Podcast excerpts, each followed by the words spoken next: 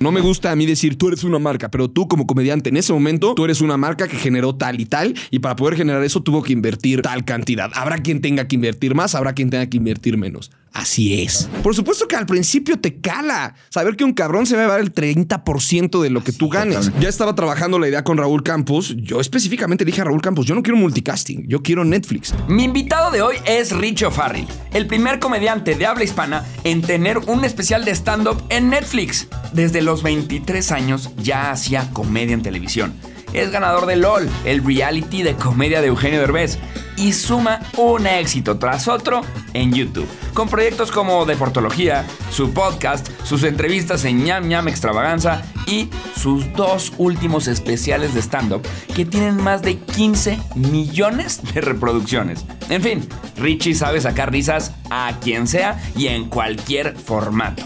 Yo soy Juan Lombana, entré a trabajar a Google a mis 19 años. Ahora soy emprendedor, una de las 30 promesas de los negocios de Forbes y chismoso profesional. Este episodio está patrocinado por Vic, esa app increíble de la que nos habló Pame Valdés en la primera temporada. Vic cuenta con más de 250 mil audiolibros, entre nacionales, internacionales y bestsellers, así como Vic Originales y Vic Te Explica, que son explicaciones de los libros más relevantes en 30 minutos y que te ayudarán a desbloquear todo tu potencial mientras haces otras actividades como manejar, pasear a tu mascota o lavar los trastes. Aprende sobre finanzas personales, mejorar tus relaciones, adquirir mejores hábitos, mejorar tu negocio y miles de temas más. Descarga Vic en el link que te dejo aquí abajo y accede a la prueba de 14 días sin costo para aprender de los mejores audiolibros en español en cualquier momento. También aviéntate mi audiolibro, Click Swipe Tap Tap, la guía definitiva de marketing digital, que precisamente está en Vic. Si quieres vender mucho más en tu negocio, lo tienes que.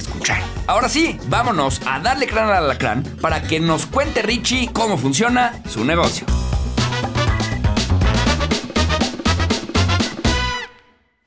Mis queridísimos mercatitlenses, ¿cómo están? Estoy bien contento, bien emocionado de este episodio de cómo funciona tu negocio. Estamos aquí con nada más y nada menos que Richo Farrell. ¿Cómo estás, Juan? ¡Bienvenido! qué dicha, que tengo que hacer una nota sobre lo bien que tratas a tus invitados, invitades, vamos a decir. Eh, eh. Invitix. Me regalaste tu libro. Muchísimas gracias. Le voy a dar Sí, una porque no leída. a todos les regalo lo mismo. No, Bueno, sí pues se friegan los dos invitados. Juan me quiere más a mí. Y ¿Un unos- iPad Pro? Ajá, el iPad Pro Max y la, y la participación para el Audi que está allá afuera, que le tengo que calcular cuántas botellitas de whisky tiene adentro. Me encanta. No, y, y me diste unos vasitos de shot de, de Marnol, dirían tus tías. Ah, güey. no Muchísimas había gracias. pensado. De ¿Cómo verdad, no muchas gracias. esa broma cuando te los di? Soy tonto. Es que oportunidad.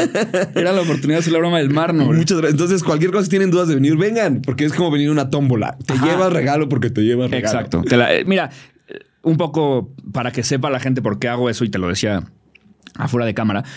Para mí, yo soy un- como un freak del tiempo. Me han preguntado de que, qué superhéroe serías. Y sin duda sería Doctor Strange. Porque, güey, a mí este tema del tiempo me encanta y, y yo valoro muchísimo mi tiempo. Y siento que, que justo, o sea, ahorita que hay tantos podcasts y todo el mundo recibe tantas invitaciones para ir a tantos podcasts. Y al final el podcast la gente viene pues gratis, güey. O sea, es de brothers, es un tema de órale, va, jalo. Entonces, lo mínimo, o sea, la mínima responsabilidad que tú tienes como un host del podcast es ser súper profesional, es tratar a los invitados súper cabrón, es este, darles buenos regalos en este caso, o sea, hacerlos sentir como en casa, haber hecho un muy buen research con buenas preguntas, porque eso es lo único con lo que les puedes pagar ese tiempo que te están regalando. Entonces, con todo el gusto del mundo. Un placer, de verdad, muchas, muchas gracias. No, hombre, y, no, hombre. qué puntual lo que digas lo de la investigación. Me ha tocado. No voy a decir nombres de artistas porque ni siquiera es de repente culpa del artista, pero me ha tocado que estoy a punto de entrevistar a un artista Ajá. y la disquera me dice, ha estado raro con la prensa. O, oye, te prevenimos porque de repente puede que sea muy serio.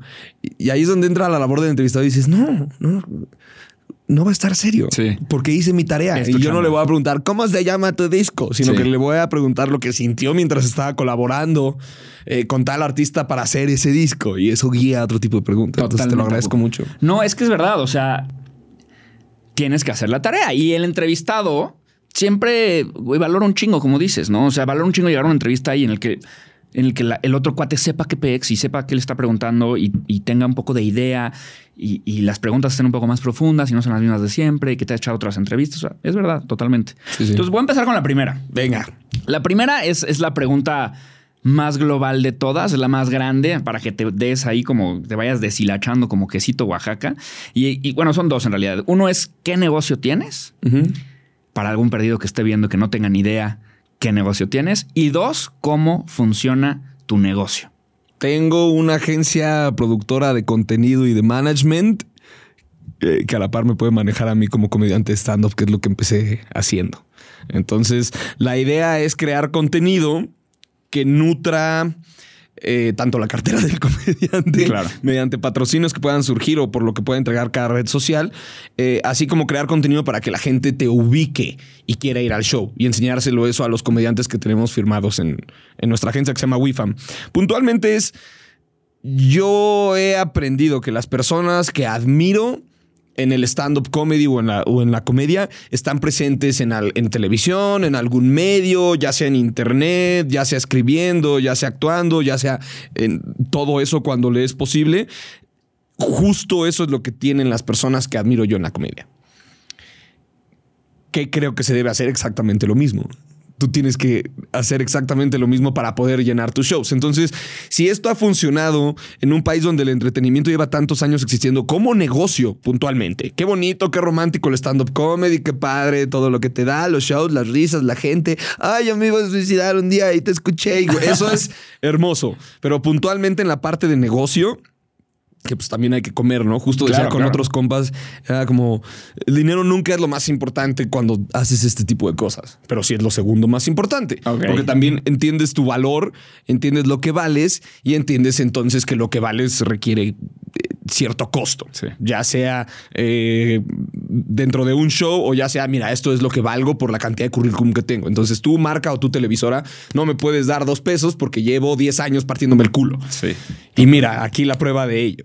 Entonces eso hacemos, crear contenido que haga que la gente te vea y que te sienta cerca. Es, es algo que a mí me pasa mucho con comediantes que yo sigo, que mientras yo los tenga cerca o yo los siga, tengo esto que me surge en la cabeza, que es, si yo tengo la posibilidad de verlos, los voy a ver. Punto. Si yo estoy un día en Los Ángeles y veo que está una de las personas que admiro porque escucho su podcast o porque vi su programa que hizo hace 15 años para televisión, eh, lo cual estuvo representando 5 años de constantemente estar Sí. apareciendo en pantalla, ahí es donde creas conexión con la gente. Y eso es lo que hacen muchísimas de las personas que tú sigues y admiras, eh, que, que son eh, comediantes o habladores o, o- o gente que se dedica a hablar en público. Es, te atraigo con el contenido, te caigo bien con el contenido, te demuestro con el contenido lo que soy, lo que hago, cómo produzco y cómo pienso. Y entonces cuando yo me presente en X o Y lugar o cuando yo me acerque con otro contenido, tú vas a estar ahí porque te agradó y ya fuiste cliente de esa otra cosa que vendo. Hay quien ese mismo contenido lo lleva a otro lugar. Lo lleva y lo convierte en su acto. Es decir, Sí. si tú y yo tenemos un podcast que se llame Mercalocos este, y de repente es un éxito, podemos hacer un tour específicamente Sí. de Mercalocos. O podemos eh, realizar unas conferencias, cada quien por nuestra cuenta, como lo viste en Mercalocos. Sí. Y entonces va más allá tu negocio de simplemente estarte presentando en vivo, porque es algo muy bonito y algo muy romántico que tiene el stand-up comedy. Tú únicamente puedes ver mi acto cuando se presenta en vivo o cuando sale el especial. Mientras tanto, tú no lo puedes ver, Sí. porque si no, mis chistes quedan arruinados. ¿Qué puedo hacer yo mientras para no quemar mi acto? O ponerme a escribir otro acto Sí. y sacar ese show, pero tengo que darle cierto respeto al acto y es algo. Es un poquito como hacer un. Lo voy a poner así: una obra artística. No, no sale en dos segundos. Algo que quieras hacer así en dos pedos no funciona. Tú sabes que le tienes que invertir tiempo, pasión, incluso a veces dinero a lo que tú estás haciendo para que salga bien y que el resultado final sea el que el público diga, wow, qué padre está, ahora quiero comprar boletos para el show. Eso no llega nada más. Entonces, en ese tiempo tú puedes turear el show, vas levantando, vas levantando, vas levantando y después haces la grabación, el show. Esa grabación del show es lo que te va a dar currículum para que la gente diga, yo conozco a fulanito y me gusta su show Y por sí esto". funciona, Y te puede querer. Pero si tú le estás dando contenido, le estás metiendo por el hocico contenido todos los viernes, esa persona va a ser casi como miembro de un culto. Sí. Yo soy parte de ese culto. Yo soy Richie Lieber. Yo soy Cotorrito. ¿no? Sí, lo que sea, como eso tú les das contenido, ahí van a estar y ahí se van a aparecer. Totalmente. No, y me encanta cómo pusiste todo esto, porque sí, uno, no solamente en el mundo del entretenimiento, o sea, hay muchísimos otros negocios que este contenido funciona para que al final les compren sus productos y servicios. Dos, súper de acuerdo contigo que es un arte el tema de la comedia y que es e- esta expresión artística gigantesca que se vuelve tu negocio y las otras cosas que están alrededor no realmente son tu negocio, pero son lo que traen a la gente a que vean esta eh, pieza de arte. Y además, perdón que te interrumpa. Dale, Qué divertido. O sea, además en ese momento estás entrevistando a Nati Peluso en un restaurante italiano y te estás tomando un vino blanco con ella. Digo, esto es como Sí.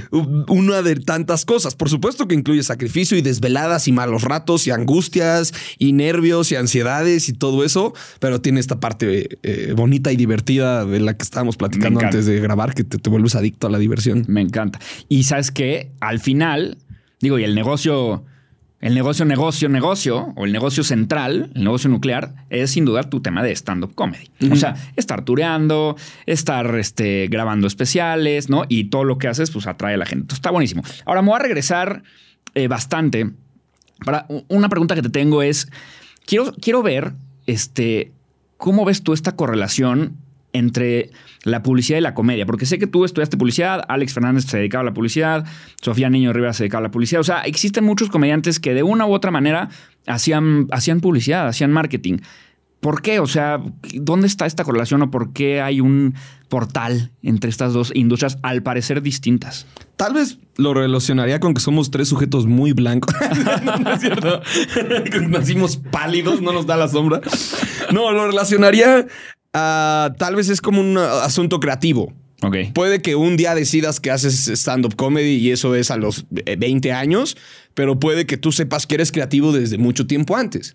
Entonces, no desde hablar un tema acá medio cañehuestesco de ego. Lo que quiero decir es que, pues probablemente Alex vio esa creatividad porque Alex hizo teatro antes, Sofía ya tenía esa creatividad porque Sofía era eh, la que cuando había conferencias en las escuelas, etcétera, era ya la moderadora. Entonces, puede que ya salgas como con esas herramientas. ¿eh? Aún no soy comediante, pero entiendo que soy una persona creativa. A mí puntualmente lo que me llamaba la atención de la publicidad era cómo la podías hacer cómica. Y tenía muchísimos temas con maestros.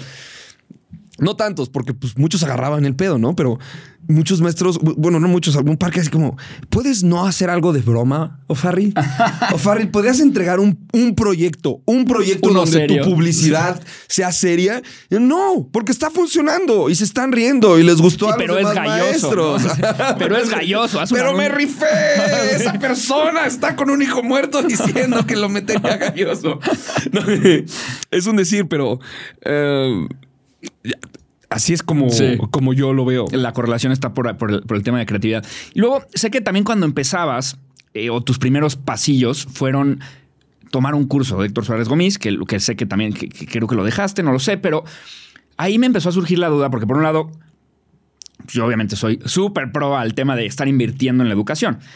Eh, y también entiendo perfectamente que la comedia tiene muchísimas reglas y muchísimos, pues sí, técnicas, teoría, ¿no? O sea, teoría que te sirven, ¿no? De hecho, hubo un libro que yo leí de Judy Carter, es uno verde.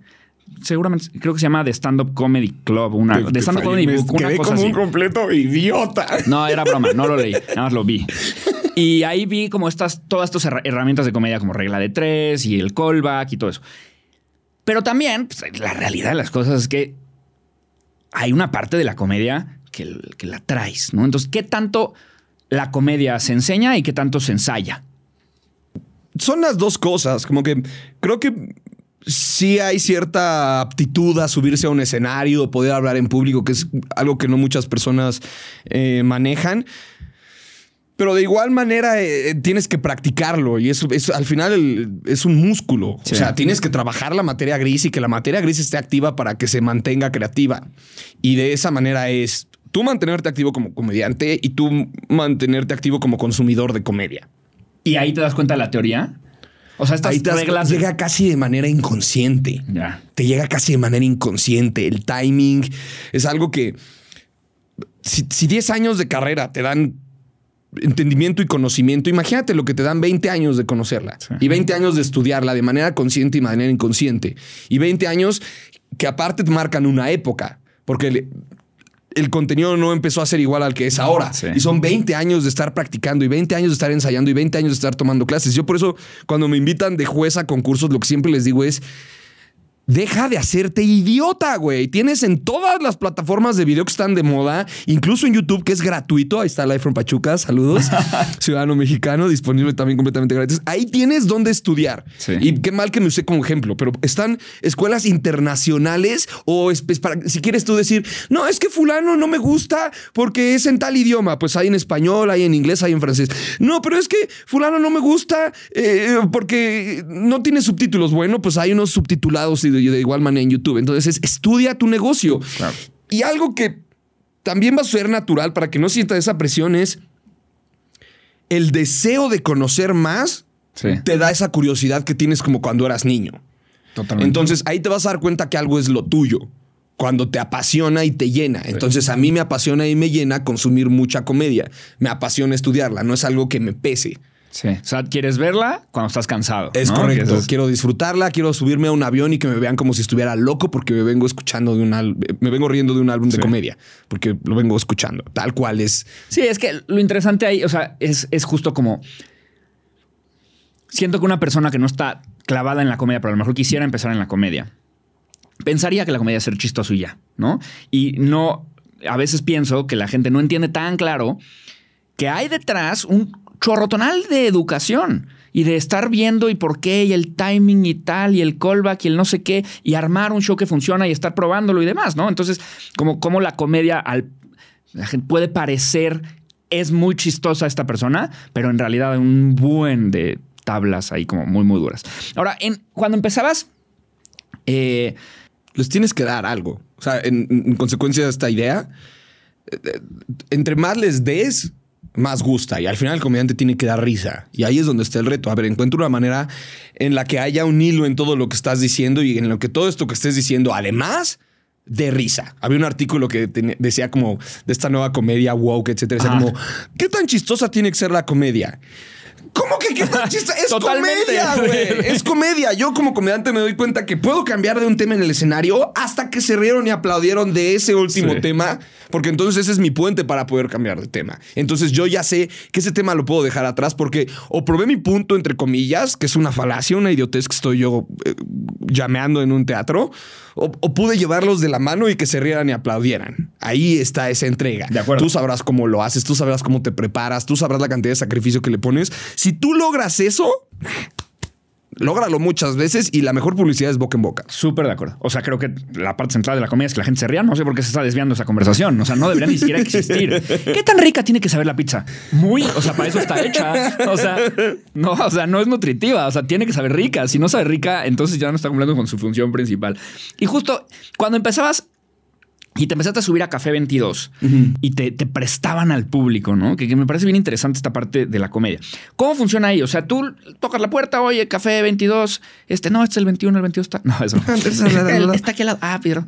Entonces te subes al Café 22 y le dices, oye, yo me voy a subir gratis, no, no te, no, no te pagan o sí te pagan, no sé, dime. Y, y te dejan a su público y tú ahí estás haciendo pruebas de que tu comedia funciona, te dan cuántos minutos te dan, cómo funciona esta parte. eh, Cuando yo empecé no había micrófonos abiertos. Ok. O los que había eran bastante repentinos y yo no me quedaba cerca a la colonia donde sucedía. A mí no me funcionaba esa inversión de tiempo de moverme durante 45 cinco minutos, minutos, sí. 50 minutos por 5 minutos. Ahora, Sí te dan cinco minutos, ¿es real ese número? Sí, ahora ha habido comediantes que he visto que lo hacen. Lalo Bizarrarás, shout out, desde Iztapalapa hacia la colonia Condesa. Cinco se minutos. movía para dar cinco minutos y regresar. Bueno, echarse unas chelas y luego regresarse. Sí, bueno, bueno, a pero- Iztapalapa. Em, a, a mí lo que me pasó era que había ya un círculo de comedia que era conocido. Me acerqué a ese círculo de comedia llamando por teléfono y, y chingando constantemente. chingando. Cuando algo te apasiona, Sí. no se siente esa carga laboral, que está bien que se sienta, es normal, tampoco se trata de una pinche vida de huevón, ¿no? Sí, sí, Pero si algo te, te- está apasionando, va a ser natural el deseo de hacerlo. Entonces yo naturalmente llamaba y yo naturalmente decía, a ver, denme unos cinco minutos y yo veo. A partir de ahí me empezaron a llamar para más shows y en ese entonces te decían, tienes que tomar el curso de, de Héctor Suárez Ah, Gómez para estar dando show. Y yo en ese momento dije, no. Si algún día me va bien, yo no quiero que Gómez diga, Gracias a. Ah, sí. es que fue gracias a mi, curso. curso, sí. Fui un par de veces y, y me di cuenta lo que se necesitaba y me di cuenta lo que había que hacer Sí.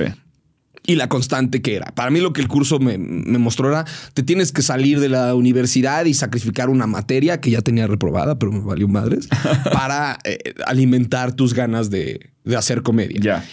Sí, yo creo, a ver, es como si, no sé, la Miss de Kinder de Jeff Bezos, ¿no? Diría como, ay, yo, yo, Jeff Bezos es súper exitoso porque yo fui su Miss de Kinder, ¿no? O sea, como que, a ver, tal vez le enseñaste alguna cosa, pero 30, 50 años después, no, o sea, no, todo lo que hizo no tiene nada que ver contigo.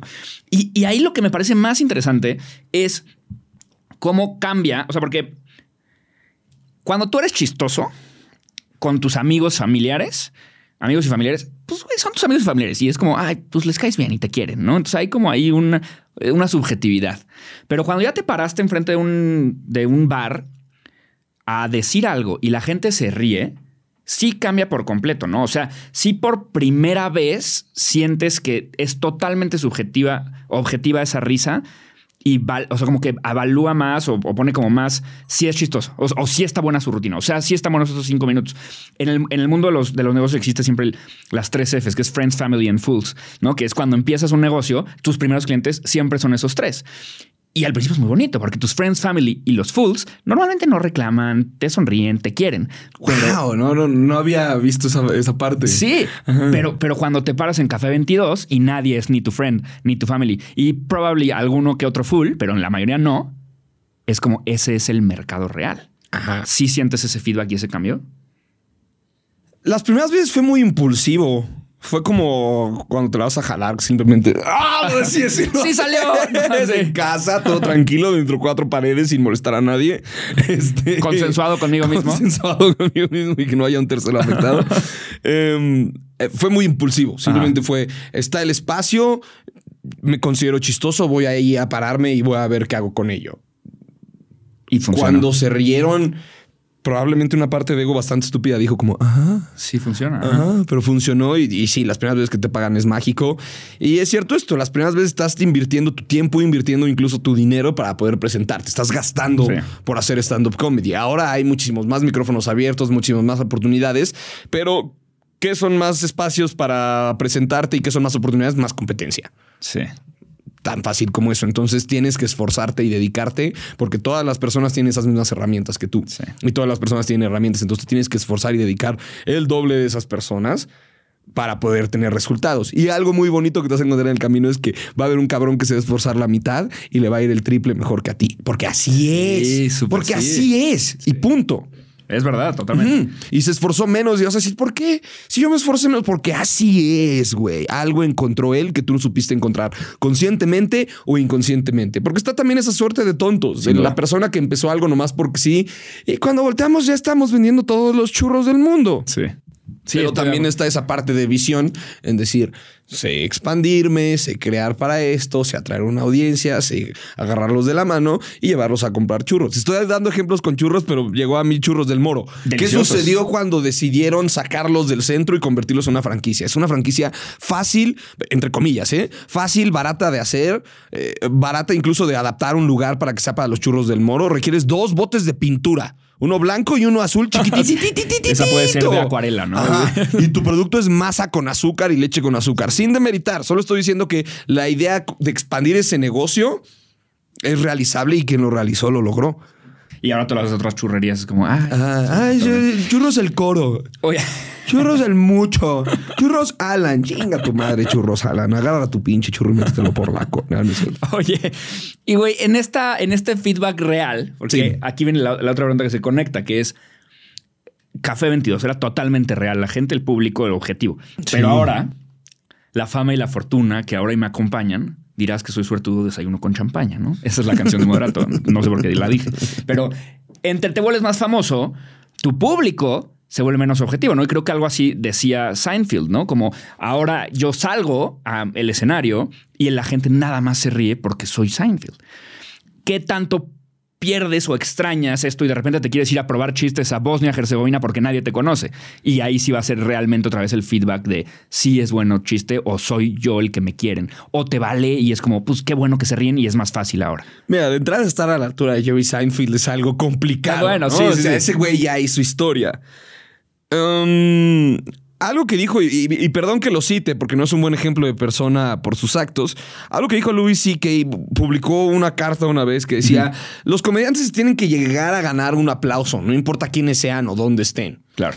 Entonces, algo que tiene el comediante de stand-up es que está acostumbrado al rechazo. Estamos, eh, tenemos el no como Sí. parte de. Tal vez por eso somos, y, y me atrevo a decirlo, tal vez por eso la mayoría somos tan lindos, por eso somos tan buen pedo, por eso somos tan eh, llevaderos a pesar de que somos neuróticos, porque tenemos el no palpable cada vez que nos subimos a un escenario. Ese no te hace humilde, ese no te hace, eh, cuando no pasan las cosas dices, ah, sí. Sí, sí, merecido, Sí, una sí. vez estaba ahí, me, este, me- gritaron, ya bajen al payaso en un show privado.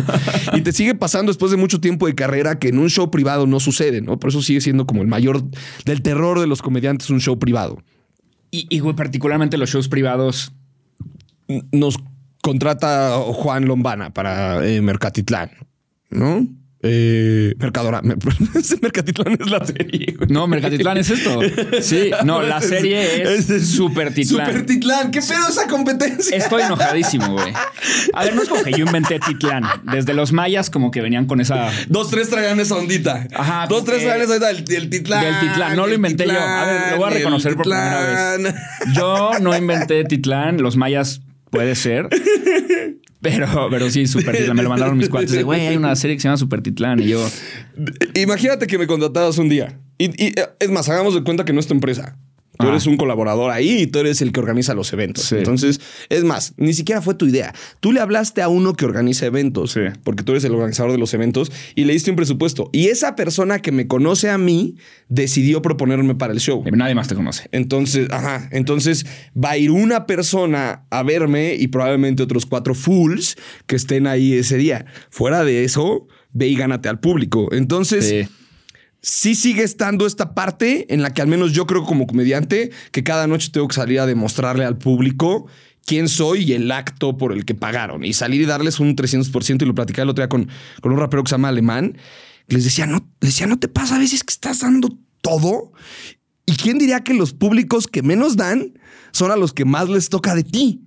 Claro, porque, sientes que tú sales y elevar. das y el público te da, entonces estás en una zona de confort y das como de una manera más relajada. Si el público no te da en la manera en la que tú quieres o estás acostumbrado, les das más, estás ahí sangrando en el escenario, sudando Sí, caca sí, sí. y nada más no se Y no jalas. "Ah", y no jala y te esfuerzas más y un chiste en el que normalmente no te tirabas en el piso, ahora estás en el piso así ¡ah!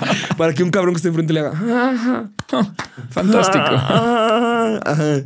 Oye, y, güey, justo de los, de los, o sea, en los shows privados particularmente, a nivel negocio, porque yo... Es un gran Eh, negocio. eh, exacto, o sea, por un Es lado un entiendo negocio. que les chocan los shows privados a los comediantes, porque es como justo, ¿no? O sea, nadie te conoce menos que el güey que te contrató y por eso cobran mucho más caro, porque es como, no lo quiero hacer a menos que me billetes, ¿no? O sea, Yo esto... no debería estar diciendo esto, pero todo lo que estás diciendo Es Juan, verdad. Es, es verdad. Claro, no, lo entiendo perfecto. Y entonces, y además no usas tus recursos de la empresa para vender ni tienes que crear, con, o sea, eh, ni el venue ni nada. Entonces, a nivel negocio, es mucho mejor negocio que de que un auditorio en algún lado, ¿no? Es correcto. Sí, totalmente. Y, y- y hay comediantes que justo ge- generan una expertise. Así como mencionaste ahorita. Son los reyes del privado, ¿no? Hay reyes del privado. Ah, y la bueno. mayoría son personas que estuvieron en ambientes empresariales. Entonces entienden cómo funciona ese organigrama por dentro. Están adentro del cuerpo. Se llevan con los de ese ventas, corazón. ¿no? Pues no que se llevan, sino que entienden cómo funciona bien ese organigrama y que, ah, hoy tocan clientes. Ah, el cliente no responde igual. Entonces tienen sus chistes especiales para clientes. Hay tres, cuatro co- colegas que te impresionarías de lo bien que les va con Y shows es como privados. menos operación, y- sí. Y lo que te digo, naturalmente te sale. Cuando algo te gusta, cuando has sido parte de algo, naturalmente te sale. Oye. está el título del video, ¿no? Así, yo en un thumbnail así. Naturalmente Pero te en el sale. peor fórmula. La peor, el pe- siempre mal. Siempre a mí me pasa eso. Siempre. Naturalmente te sale. Sí, usen aceite, por favor. no le vas a poner naturalmente sale. Te hago, naturalmente No, te sale. sí. Ahora sí, este sí. Aquí es el screen capture. Sí. Hablamos de negocios con Richard Farrell, ¿no? Y sale- Naturalmente te sale. Güey. Cuando, cuando estabas en TV Azteca, cuando empezabas, Uf, qué época. sí, ahí nada más quiero saber cómo funcionaba eso, porque, güey, ¿te pagaban o era este tema de... eh, Sí te vamos a pagar tantito, pero la exposición es lo, es lo más afortunadamente no. importante. Ya- cuando entramos a TV Azteca, ya había un, La un revolución. antecedente de stand-up comedy. Sí. Y algo muy claro que dejó el stand-up comedy desde un inicio era: te voy a costar un poquito más. Ya, sí, les que le suban al aire por Sí, si sí, querías, porque sí, no mames el calor que. No te preocupes. Como que mi intelecto te va a costar un poquito más. ¿Por qué? Por mis huevos. Porque yo lo decidí. porque lo valgo y la gente lo Ajá, paga. Porque decidí que lo valgo. Entonces decidí que si tal rubro de tal cosa decidió cobrar 20 pesos la entrada y ponerle cooperación voluntaria, nosotros fuimos los que dijimos no. Mm, sí. Entonces, cuando entramos a TV Azteca, yo no quería ni firmar contrato. Yo les decía, pero el Guriguri y Andrés Bustamante nunca firmó un contrato. Hizo cosas maravillosas. Hasta que llegó un punto en el que así, ya, Sí. solo fírmalo, por favor, te dejamos ir si te quieres ir, ¿ok? Si te quieres ir, no te vamos a obligar a nada, que es algo muy bonito. Existe este mito de, es que tú tienes el contrato. Sí. Y era algo que me dijo un productor un día fue, si tú no quieres estar aquí, ¿qué te hace pensar que nosotros te vamos a obligar a, a una persona que no quiere estar en un canal Sí. a que colabore en algo? O sea, Sí, sí, sí. el contrato es un trámite, güey, pero no te vamos a, a tener aquí amarrados. Eh, Así que, sí, o sea, que entonces, si te pagaban, o sea, era como te vamos a pagar por capítulo o, o por temporada, ¿o ¿cómo funciona? No por sonar eh, mamerto, pero ya entré muy bien posicionado en el stand-up comedy. Y algo eh, que te decía para bien y para mal que tiene el stand-up comedy es que eres un trabajo. Eres, perdón, estás en un trabajo que es divertido. Estás en un trabajo, esto es muy peligroso al principio, en el que dar risa depende de tus ganancias. Es decir, si bien mencionamos ahorita lo complicado que puede ser escribir un show para que el público se sienta satisfecho, Sí. etcétera, etcétera. eh, De igual manera, cabaretear una hora en un lugar teniendo tablas, no creas que es tan complicado como muchos te dirán. Lo que quiero decir con esto es que hay un momento eh, que le sucede a muchos comediantes que están muy jóvenes como para lo que están recibiendo. Que es que eres una persona, no necesitas manager, vas y te paras en un lugar donde caben 100 personas y calcula que tu boleto está en 200 pesos, échale los cálculos. Sí. Y eres un pinche mocoso de 20 años. Sí. Y entonces estás teniendo cuatro de esos shows al mes o estás teniendo dos de esos shows al mes. Si TV Azteca te dice que te va a dar cuadro, etcétera, le dices, no, te estás confundiendo. Yo te voy a dar a ti audiencia, güey. Sí. Entonces tuvimos la fortuna de cuando hicimos TV Azteca ya entrar un poquito más cómodos. y, y sí fui ese morro que renegó, como, como cuando estás en la universidad, que dice, el sistema educativo realmente no funciona. Yo vi una conferencia de TED que explica que la gente que se dedica a sus sueños, sí. Sí. Pero te están dando tablas y te están dando exposición y te están dando el know-how de cómo hacer las cosas. Y a la fecha, lo que yo hice en Tebasteca me sigue funcionando eh, como, como aprendizaje. Para crear contenido todo el tiempo. Sí, totalmente. Y, y ahí es justo cuando, porque ahorita casi que describiste tu situación puntual, ¿no? Que era, estabas llenando 100 personas cada 15 días. Es lo que hacías en el cine tonal. Ahí fue cuando yo, yo- cuando yo te conocí. Bueno, no, no te conocí, pero yo te conocí en Vine.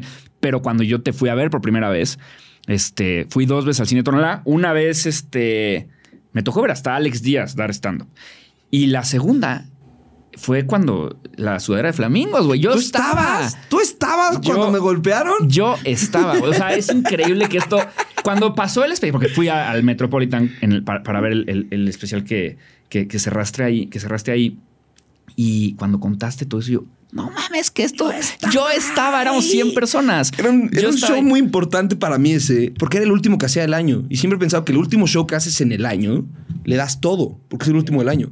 Entonces estaba yo en un show en el que contaba todo mi contenido. Y me acuerdo que le avisaba al público, me voy a echar como hora y media, Sí. dos. Quien no se quiera quedar es libre de salir. Yo como público dije, esto es el mejor momento de mi vida. O sea, pagué por un boleto que me están dando muchísimo más y, y este güey es cagadísimo.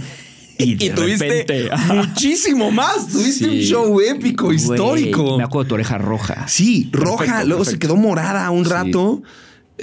para quien no lo sepa, estaba haciendo chistes. A un tipo no me pareció un chiste, cosa que sucede ahora comúnmente Sí. y no me golpeó en redes, me golpeó literalmente. Cosa que agradezco mucho Sí. porque pude vivir el shock de frente de alguien ofendido porque molest- lo, lo molesté por su edad de flamingos y de igual manera, pues no tuve que aguantarlo en redes Sí, y me acuerdo que le sociales. dijiste como, si no te late, salte. Y como que todos, o sea, como que todo el mundo dijo, esto es una especie de broma también. Y de repente se para y ya casi se iba. O sea, sí, hizo la lo vi de frente, lo vi de Ajá. frente. Y páracale, se sube. Que ahora ya en los escenarios en los que te subes, pues ya están más arriba, ¿no? Sí, ya ven, ya procuro que haya seguridad porque te puedes sorprender. Sí. Mira, hasta en los Oscars no estás seguro, Sí, ¿no? bueno, es verdad. A Dave Chappelle lo taclearon en el Hollywood Bowl, entonces, este... Oye, ¿y, y ahí cómo funcionaba el negocio? O sea, en, en- en lo que haces ahorita, pero miniatura, es decir, rento el cine total. ¿El rent- ¿Se, se renta? O sea, no, ¿lo no se rentas, rentaba. pagas? Te daban, eh, cobra- te cobraban el... Estaría mintiendo si dijera el porcentaje. No recuerdo bien si era el 20 Ah, o es el un 30. porcentaje. Sí. Ok. No recuerdo y, bien si era el y 20 el o el tema de 30. consumo es de ellos. El tema de consumo es de ello. Ahí es donde cualquier lugar de comedia gana. Ok. En el consumo. Es donde sí sea, está la entrada, trae sí, la gente funciona, etcétera, pero a lo que le ganan muchos lugares, específicamente comedia, históricamente, Es el consumo. al consumo. Que hay gente que en lugares como el Cuevón va y se Sí. mama una botella de Bacardi durante, durante el show y, y eso es lo más caro. Y, y ahí vendías tus boletos literalmente en redes sociales. O sea, como que tu comunidad en redes era muy grande y pues ahí A subías mí y, se me ha llenaba. funcionado la red ¿No? social. Yo, Sí, mi social totalmente. manager tomó un curso tuyo, Juan. Ah, bueno, yo me acuerdo. Sí, sí, sí. Hace. Uy. Ha sido como cuatro, Cuatro años. años. probablemente Sí. un poquito más. Sí. Sí, sí. Sí, muy. Pues bueno, muy bien. Qué bueno. Desde un inicio. Oye, Héctor dieron- Suárez Gómez no lo va a decir, pero yo sí. No, Sí. Richie O'Farrell. Es que desde un inicio fue nuestra publicidad gratis. Sí. La, la cantidad de gente que, como tú me has dicho, te- ya te conocí por Vine. Ok, ahí ya Y te, luego. Ajá, ya te tuve. Y luego, o, o gracias a esa plataforma, porque gracias a- a- al contenido que hice en internet y a que la gente se acercó ahí por las plataformas que existían puntualmente gracias a las plataformas. Pero, güey, lo, lo difícil es eso. O sea, lo difícil es la segunda, yo, yo creo, no la primera. O sea, es más fácil, y sobre todo hoy, hacerte más viral y conocido en redes que monetizar eso en otro producto real. Porque ahí sí se necesita talento. Es O capacidad. mucho más talento. Sí, porque si no eres el pinche burro que tocó la flauta. Y perdón Sí. que lo demerite de esa manera, pero Sí. no te conviertas en un one hit wonder. Sí. Si ya demostraste, o sea, lo que me molesta del one hit wonder es ya demostraste que podías. Sí. ¿Qué pasó, güey? Sí. Puedes, puede que no alcances ese éxito otra vez, pero sí puedes estarme dando hits, güey. No te desaparezcas y ya, o no te conviertas en otra cosa. Sí, yo ahí siempre digo que, que hay como estos dos entes en las redes, ¿no? Está el, el influencer y el attentioner, Sí, sí. ¿no? Y entonces. Uy, ahí hay una división muy leve. No sé si lo quiero hablar en un podcast de negocios, pero sí. O sea, ya quien se sube al mame, nomás por subirse al Sí. mame, nomás están agarrando el mame. Sí, exacto. O sea, como si estás influyendo, en el buen sentido de la palabra influencer, no en el sentido de influencer le tomo una foto a mi desayuno. O sea, en el sentido de eres alguien en cierta industria influyente. Y el attentioner, que nada más es como. Sí, ahorita tengo atención, pero no la puedo trasladar a algo influenciable. O sea, soy famoso, pero no me ponen verdaderamente atención. No lo sé, ¿no? Es como va por ahí. Ahora, en el tema de diseñar y armar un show, me parece increíble lo que hacen eh, los comediantes de pues estar como, como bloques de Lego, ¿no? O sea, de Lego la marca, no de el ego, ¿no? Pero sí, ya todo profunda tu respuesta, ¿no? Bloques el ego, el, ego, fíjate, ¿Dónde Juan. está funcionando el ego en el stand-up? Yo así de puta, ¿cómo le digo que me refería? No, o sea, en los negocios normalmente se intenta hacer esto que es como. Hay un libro muy famoso que se llama Lean, Startup y, se intenta hacer como un producto mínimo viable para ver si funciona en el mercado y si sí funciona lo haces más fuerte y si sí, un poco como el moro, regresemos al, al mismo tema. O sea, güey, el producto mínimo viable del moro se le salió de control porque fueron 50 años de ese, pero se hizo una prueba en una tienda y funcionó. Y entonces se compraron dos tiendas y funcionó. Y entonces tres tiendas. Entonces vas calando poco a poco que está empezando a funcionar cada cosa que haces y vas creciendo poco a poco. Y yo veo que la construcción de un show de stand-up es idéntica, porque tú haces un empaque de cinco minutos, te paras y lo talle, o te paras y, y lo, y lo pruebas con público. Este, si sí funciona, ya está ese pedazo del bloque. Si no funciona, hay que reescribirlo. ¿Qué palabra puede ser más chistosa? ¿Qué cosa? ¿Qué comparación? ¿Qué exageración? Y luego vamos con los siguientes cinco minutos. Y así sucesi- sucesivamente hasta que vas todo, cuando ya lo terminas, está comprobado que funciona tu producto.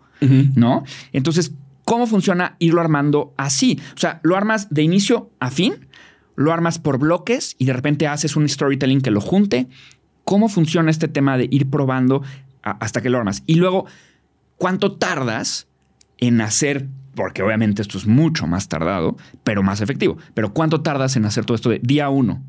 Empiezas y escribes tus primeros cinco minutos hasta que tú ya dices, está comprobado mi producto, voy a hacer el auditorio de la luna, ¿no? Al ser un, qué bonita pregunta. Al ser un proceso mental, funciona como tú lo estés nutriendo y con el interés que tú le estés nutriendo. Tú le puedes dar diario a un tema o llevarte un tema de tarea y decir, a ver, le voy a dar la cantidad de vueltas necesarias. Pero al final es, sí, estos cinco minutos que son chistosos, llevarlos a un lugar y lo padre es que tienes la oportunidad de presentar el bonus pack. Entonces de repente esos cinco minutos se convierten en 10, se convierten en 15, se convierten en 20. Y sí, tienes todos estos bloques que de repente, es que, ¿cómo explicarlo? Tienes tu texto de tu show, tu show, falacia, vamos a decir. Ajá. Y ahorita tengo estos bloques separados, ¿no? Por ejemplo, se me acaba de ocurrir eh, la semana pasada un chiste sobre el Sonora Grill. Ok. Como que realmente aquí el que está mal eres tú si te lo crees, porque yo he entrado al Sonora Grill y toda la gente que entra es horrible, güey. No tienes, no tiene que haber una división, güey. Que si, ¿Cuál era el, el- el contexto de división? El color de El piel. color, el, color de piel. Sí, sí, sí. Perdón, pero yo en todos los Sonora Grill que he ido, es como un Burger King Sonora Grill. O sea, aquí el que está mal eres tú por creer que el Sonora Grill es elegante. Sí, yo nunca he entrado y digo, ¿en nunca Alemania? dices, ¡Oh, el. Sonora Grill, güey! Con toda la elegancia que tienen para rechazar cierto test de piel. No, simplemente... ¿Qué es esto, Frankfurt?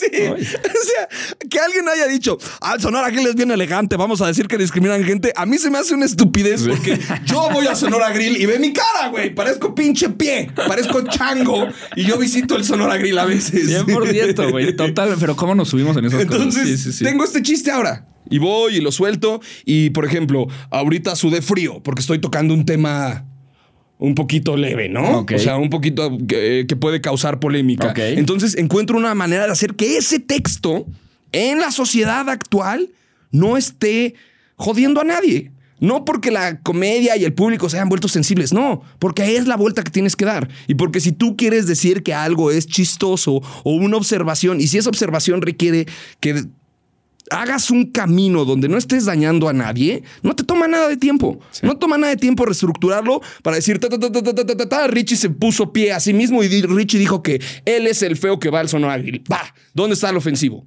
Sí. ¿Dónde está el ofensivo? Si él ya se utilizó como escudo, él ya dijo que parece pie, él ya dijo que él parecería el perfil de persona que. Que está molestando eh, con el eh, chiste, ¿no? O, o, que discriminarían del lugar. Porque es un pinche pie. De todos modos, sigue ahí lo palpa. Entonces voy y lo llevo al escenario, y lo llevo al escenario, y lo llevo al escenario, y lo llevo al escenario. Y a la par estoy en mi tour de falacia. Y estoy tureando por el mundo y la chingada. Comprobado. Ese ya es comprobado. El comprobado, el que funciona, el que ya sé dónde tiene aplausos, el ya sé que aquí aplauden. Y a la par estoy trabajando en este. Ya me funcionaron esos dos, tres minutos. Lo voy a descubrir cuando vaya a probarlos. Y entonces escribo otros 5 o 10 minutos. Y entonces cada vez que vaya a probar material, de repente diré, ah, ¿sabes que Este todavía le falta. Hoy voy a arriesgarme con este. O hoy voy a probar este nuevo material porque el que probé, el que estuve probando estas semanas ya está. Ok. Y a veces sales de tour y en el tour sigues descubriendo Ajustes. ajustes. Pero lo que yo recomiendo en el negocio del stand-up comedy es ten listo tu otro producto para cuando salga este producto. Es decir, yo estoy tureando falacia, pero a la par estoy trabajando en mi nuevo producto para que cuando yo termine de grabar falacia y yo edite falacia porque me gusta a mí editar Sí. mis especiales, yo lo suba a las redes y la gente diga, wow, qué padre falacia. ¿Dónde puedo verlo? ¿Qué show tiene? Y yo no te diga, es falacia el que acabas de ver, sino que te diga, se llama Tal. tal. Sí. Y es, este es un nuevo show que estuve probando estos dos años que estuve de tour con Falacia. O sea, si eso van los dos al. al- eh, yo, yo pensaría que, que es como más consecuencial, así como que acabas falacia y empiezas a escribir, pero no tiene sentido porque Pues- tienes espacios muy grandes sin tanta chamba. ¿no? Tienes espacios grandes, exacto, Sí. donde tu creatividad la puedes expandir y donde puedes ir en el open mic la puedes cagar. Sí. O sea, es un testeo chiquito. Lo quieres llevar a mercadotecnia, justo lo que decías de que estás probando producto. Sí. Estás probando producto con 30 personas que saben que ahí posiblemente la vas a cagar. Yo seguía, sigo mucho un comediante que se llama Neil Brennan, uno de los colaboradores de Dave Chappelle, y lo fui a ver un día a la Comedy Store en, en Los Ángeles. Increíble. De repente contó un chiste que hizo que me mareara de la risa, que decía, con uno de los estereotipos entre un hombre negro y uno blanco. Dice, tú ves a un hombre negro con una lágrima tatuada, ¿qué piensas? Gángster. Sí. Se ves un hombre blanco con una lágrima tatuada, ¿qué piensas? Mimo. que es un chiste pendejísimo. Pero me hizo reír demasiado y me empecé a ahogar de la risa. Y pasaron dos días, regresé a la Comedy Store y volvió a contar ese mismo chiste con otro público. Nada, no estaba sucediendo. No, la gran noche que tuvo Neil Brennan dos días antes, dos días después era el antónimo. Le estaba yendo del carajo. Y el güey nada más volteaba a revisar sus notas y decía, ok, ese no funcionó. Ah, Siguiente. Y ese día entendí que no pasa nada. Y por eso los estando pero somos lindas personas, lo repito, porque el no ya lo tenemos. Entonces yo voy ahí, me presento y si la cago, habrá 30 güeyes, que es lo que le digo a los que están empezando. 30 cabrones que digan qué mal le fue. Y esos 30 cabrones, si estás empezando, van a olvidar tu nombre. No van a decir, ay, había un tal Ramiro Gutiérrez. De la gente que odio. sí. Que, que como lo odio, la vez que la próxima vez que lo veo en escenario me voy a salir y a todos los que estén cerca les voy a decir lo mala que es su comedia. Sí, no, sí. te van a olvidar y ya. Si tienes una buena noche, te van a recordar. Sí, eso es lo que nosotros creemos. Pero no pasa nada porque hay muchas noches y esa es la labor del comediante y lo dice Dave Attell. Te paras en la mañana, escribes un chiste y no sabes si va a funcionar hasta que vas en la noche a probarlo. No funciona, bye. O te pones de necio y dices, vamos a ver si funciona. Si lo cambio, Dos, si tres, lo cuatro modifico. veces. ¿Qué se le puede mover? Porque a veces hay algo que sabes que tiene. Y dices, no, chingados, no. ¿Cómo chingados, no? Vamos a ver por dónde. Y güey, ¿cuánto tardas en hacer esto? O sea, sí son los dos Te años. digo, al ser un proceso mental, puede pasar puede tiempo. pasar poco mucho tiempo, puede pasar poco tiempo, puede que sea una pendejada que escribas en una noche y funcione. Eh, Sí. Es como las ideas O que estábamos comentando es ahorita. muy random. Una gran idea puede aparecer de la nada. Sí. O incluso eh, llameando en un escenario, improvisando, o una gran idea puede aparecer a raíz de estarle dando vueltas y vueltas. O muchas veces te pasa que tienes este gran concepto que tú dices, este es el ideal, se lo voy a presentar al público y les gusta más el chiste de las galletitas. Sí. Ah, es que el primo está idéntico, güey. No, el chiste del primo, güey, wow. Y tú sí, bueno, el chiste del primo fue el que te gustó. Sí, que no me esforcé nada Sí, por que mientras salió seas un- feliz. Yo le llamo la analogía de Luis Miguel. A mí, en lo personal, perdón, porque sé que mucho de tu público ha de ser fan de Luis Miguel. Ah, sí, ¿por Sí, no, pues el perfil. Ah, sí, ¿por qué? ¿Ah, sí?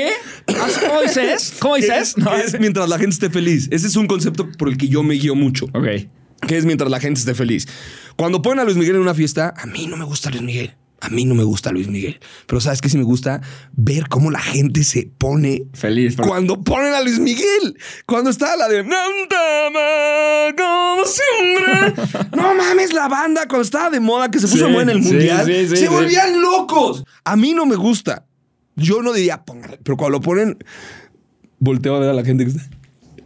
Sí, es donde dice, ok. O sea, como que hay algo en ti que es la que, que la gente disfrute. Que la hace gente disfruta. Sí, ¿no? sí, sí, sí. Y lo digo en mi nuevo show. Siéntate a disfrutar el show. No este, el de la vida, güey. Siéntate a disfrutar el show de la vida para que cuando pasen cosas positivas te puedas reír y cuando pasen cosas negativas también te puedas reír porque estás sentado viendo el show de la vida y estás disfrutándolo. Si no te sientes a reírte, ¿qué carajos va a pasar, güey? Me gusta. Bueno, pero me gusta, es una mentalidad muy buena. Sí, o sea, sí. porque además lo estás disfrutando y estás disfrutando cuando la otra gente está disfrutando. Entonces es como un ciclo muy virtuoso. Richie, cuando llega el primer especial en Netflix, este conoce en TV Azteca a Raúl Campos y de ahí tienen esta idea de vamos a llevarlo a Netflix. ¿Cómo? O sea, ¿a quién le mandas un mail, no? O sea, es Mr. Netflix arroba, ¿no? O sea, ¿a quién le mandas un mail? ¿Cómo funciona el proceso de llevar algo a Netflix? Y cómo funciona el negocio de llevar algo a Netflix. Es decir, Netflix te compra los derechos, se queda. O sea, quiero entender todo este tema de Netflix porque me, me parece interesante. El- esa es una muy buena pregunta y muy común. Mucha gente ¿Ah, sí? piensa que haces un especial de. O sea, como muy común esa duda en tu cabeza. Como Sí. que, y te regalan Netflix Ajá. una vez que estás ahí. ¿Y conoces a Millie Y te, y y- y pagan por views. sí, sí. Y realmente nada, nada de Nada sucede. Em, en mi. Como sucedió en mi caso, fue en esa edad. Entonces. Cuando ya estaba trabajando la idea con Raúl Campos, yo específicamente dije a Raúl Campos, yo no quiero multicasting, yo quiero Netflix. Entonces, yo no sé qué puerta se ha tocado. ¿Qué es multicasting? que- multicasting es ap- aparecer en varias televisoras al mismo tiempo. Entonces, tú vendes un especial que aparece en Comedy Central y en Guayaquil TV y en este en Los Ángeles TV, etcétera, etcétera. Entonces, haces un multicast que te permite venderlo a muchas plataformas de una manera más barata cada una sin decir, mira, soy esta cosa única. Ok. Pero yo estaba necio con hacer Netflix. Entonces le dije a Raúl, a mí no me importa la cantidad de tiempo que tenga que esperar porque Netflix se está estableciendo como plataforma. La- el, contenido original que acaban de hacer, que era House of Cards, que ya viste que ese pedo que va a tener que pagar 40 millones de dólares Kevin Spacey por haberla arruinado. No. Sí. Pero pues, ¿cómo vas a ver el que le iba a arruinar? Que, no, que de verdad Los que los va a pagar, perdió el juicio. Sí, sí, sí, sí, sí. Sí, sí. Em, bueno, en ese entonces tenían ese producto que era gigantesco y que estaba creciendo y que Netflix desde ese entonces ya mostraba que iba, que era una plataforma que tú querías tener en tu casa. Entonces dije, quiero estar ahí. Tomó un año ese Estar tocando puertas. estar tocando puertas tomó un año hasta que me dijo, vas a hacer un original. Y le dije, ¿qué carajos es un original? Porque en ese entonces no sabíamos Sí. bien lo que era. Y me dijo, bueno, ubicas cuando sale Tutum y es una producción original en vez de que Netflix haya comprado un producto que ya se ha producido. Y ahí fue como me dieron, yo lo llamo suerte, ¿no? Sí había el, el tema del talento, pero yo lo- sobre todo le llamo suerte que me tocó ser el primero. Si no era yo, iba a ser otro. Ah, pero ¿quién tocó las puertas? Eh, yo. o sea, o sea, bueno, estuvo padrísima tu humildad, pero sabemos, sabemos que, güey, tú estuviste aquí tocando las puertas. O sea, por eso yo digo, yo digo, órale, va, hay que mandarle un mail a Netflix para que seamos el primer especial en Latinoamérica y en español de comedia, ¿no? O sea, Mucha necesidad. También No, creía fue que, lo, tanta suerte. que lo tenía. Insisto que pudo haber sido cualquiera. Eh, Digamos que yo fui el primer necio en hacerlo y que me tocó que se estaba empezando a abrir justo eh, esta oportunidad. A partir de ahí, Ajá. la negociación que entró fue a través de la casa productora que lo hizo. Entonces, lo que yo te puedo decir es que sí hay otras oportunidades de negociación con Netflix. No todo es a través de la casa productora. Netflix se puede contactar directamente. Un director de eh, contenido en comedia o contenido de especiales te puede contactar directamente a ti y decirte, queremos hacer tu especial. Lo que yo recomiendo es. Ah, hay una conferencia de Nardwar, que es un güey que entrevista a gente muy bien. Y, y- y lo que él dice es que ha hecho todas estas entrevistas con Kurt Cobain, con Jay-Z, con Snoop Dogg, con la cantidad de artistas que te imagines. Y todo el tema es because I asked for it. Pregunté, Sí. Porque preguntar no te toma nada de tiempo. No te toma nada de tiempo y el no ya lo tienes. Y eh, es lo que me decía un compa, como, ¿cómo fue que te le acercaste a hablar a esas cuatro morras?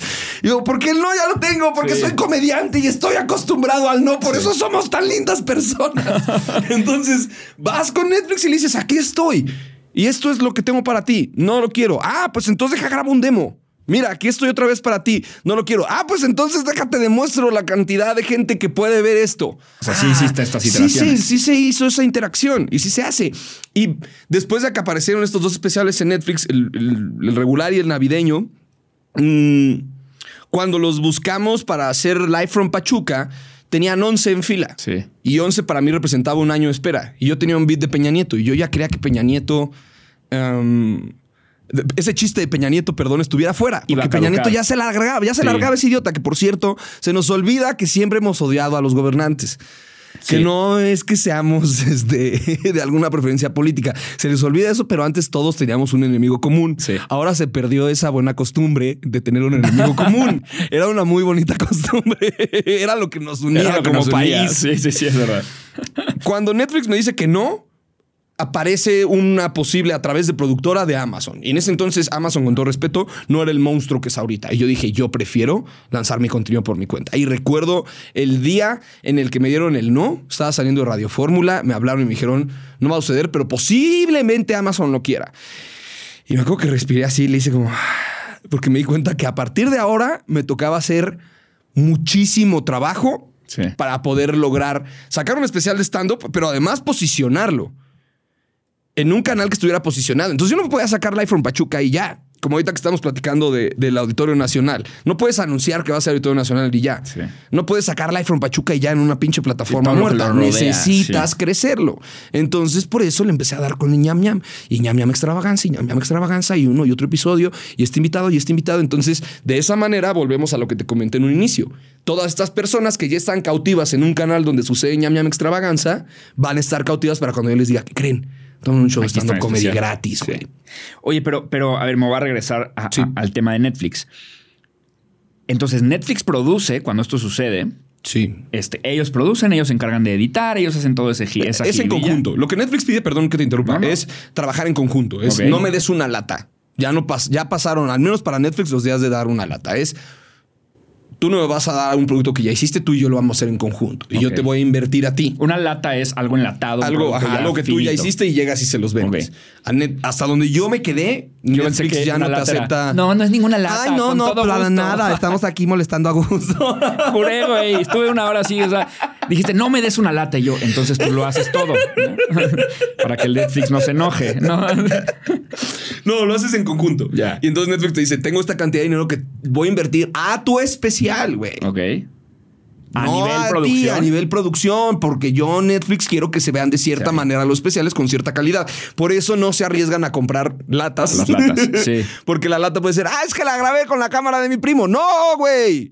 Estamos en la misma plataforma que tiene Stranger Things y Squid Game. No Sí. podemos darnos el lujo de aceptar cualquier chingaderita. Ese es el tema con Netflix y por eso hay tanto proceso.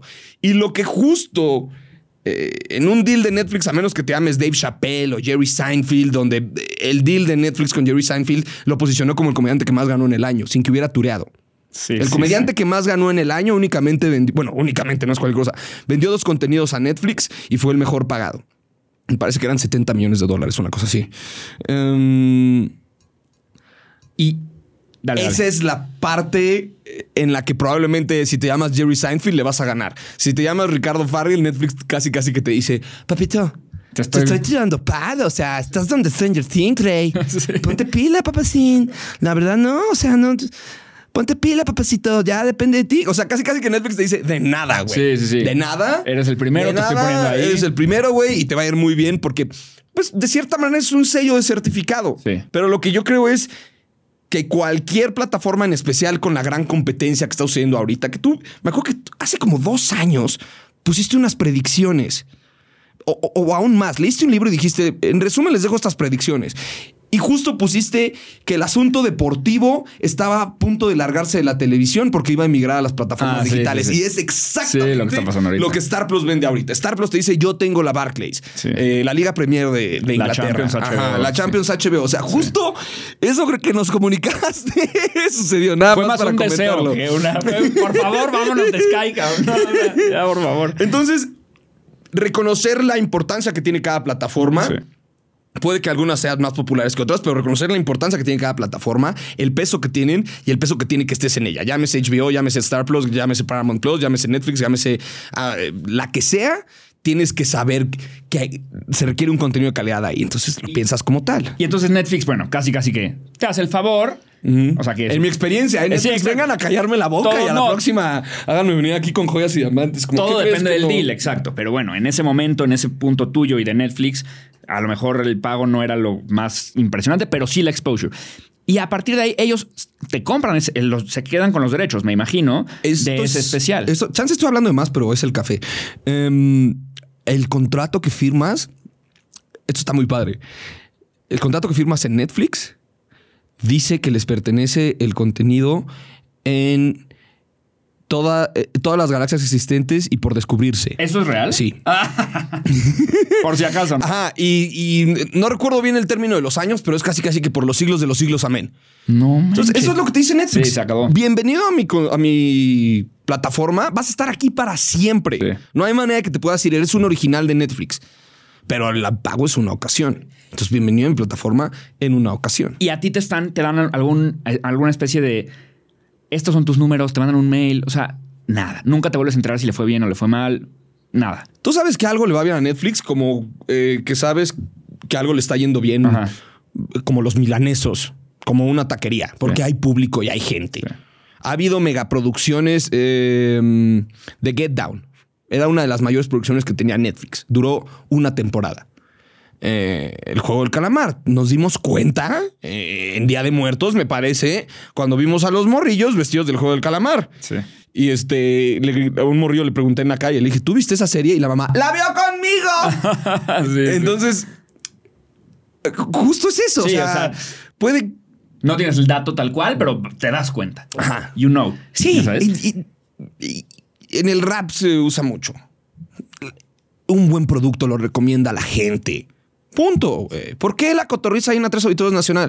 Porque quien escuche la cotorriza se divierte escuchándola y le dice a alguien, ¿sabes qué, güey? Está muy buena esta chingadera. Me hace reír. Sí. Y entonces cumple el objetivo del negocio que tenemos como comediantes, que es lo más burdo y sencillo y básico, que si bien es algo complejo, es en lo que cabe, es haz reír, Sí. sé chistoso y ya, güey. Entonces, los que se quieran acercar a cancelarte por un chiste, no van a poder porque tu audiencia va a ser más fuerte. Dave Chappelle es prueba de ello. Sí. La cotorriza es prueba de ello. ¿Sabes cómo conocí a la cotorriza? Fue eh, episodio 2. Nadie los conocía. Me mandan un mensaje. ¡Ja! Se burlaron de tiene un podcast. y yo nada más le pico al link y. la- o sea, yo a Slobotsky lo conocía igual por Vine, a Ricardo Pérez en ese momento no lo conocía. Y nada, me meto y como Juan Lombana, que sale en todos lados, estoy hasta los huevos de ese güey. Ah, es broma, es bien cagado, pero sí sales live. Y yo como, y dije, me quedé viendo y dije, ah, pero sí están chistosos. Y ahí vi el segundo, el tercero, el cuarto y no he parado de ver la cotorriza desde ahí. Entonces, Y, y este- fíjate, en ese entonces Pérez, que por cierto, muy buena imitación de Ricardo Pérez. Ah, no, no lo he visto.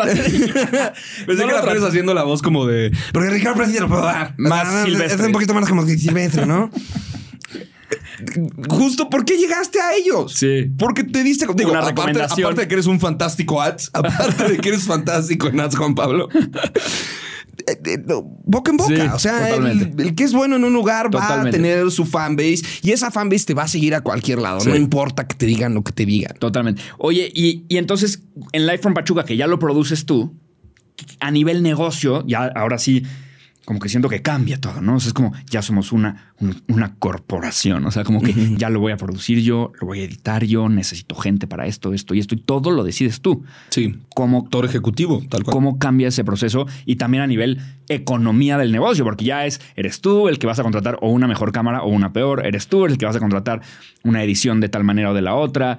¿Cómo cambia por completo el negocio de las, la semilata a la lata que me llevó a hacer esto? Pues velo como si fuera tu boda. eh, Que me decías ahorita que te vas a casar, velo como si fuera tu boda o velo como si fueras un pintor y es tu exposición final. Ok. En mi caso particular, como yo lo veo, es lo das todo. En tu tiempo, en tu persona, incluso en El dinero. dinero, sí. Incluso en dinero. Puede que en un inicio no hayas tenido lo suficiente para invertir en crear contenido. Ahora lo tienes. Inviértelo. Y es algo que he hecho desde un inicio. Cree en tu marca y sé tú el productor ejecutivo de tu marca. Tú haz que suceda. Porque si no, ¿cómo van a llegar los videos a la gente? Tienes que hacer tú que suceda. Tú tienes que ser el que los graba. Tú tienes que ser el que los edita y los suba para que lleguen a la gente. Entonces, el proceso de ser productor ejecutivo es muy bonito porque tú decides. Entonces, tú estás decidiendo eh, el color de tu traje, qué tan largo lo quieres, cuánto va a costar. Y te lo pregunto a ti. ¿Cómo quisieras tú que se viera el día más especial de tu vida?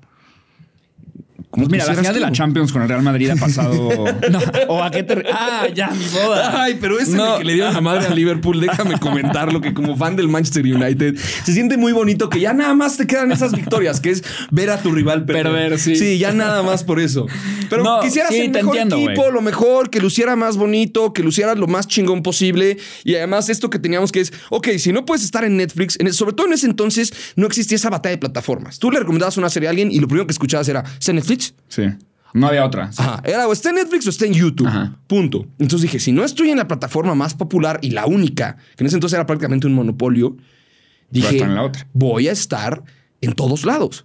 Voy a estar en YouTube, voy a estar en Facebook, voy a sacar viniles, voy a sacar CDs y nada más para terminar de mamar, cassettes. voy a sacar cassettes. Para que quien se encuentre esta chingadera en 10 años diga, neta, este idiota estuvo ahí. Neta, sacó un especial en todos lados y algo muy chistoso cuando hicimos la publicidad. Nosotros pudimos pagar nuestras propias inserciones de publicidad. O sea, el sueño de tener publicidad externa en la calle, yo lo cumplí haciendo mi propia inversión.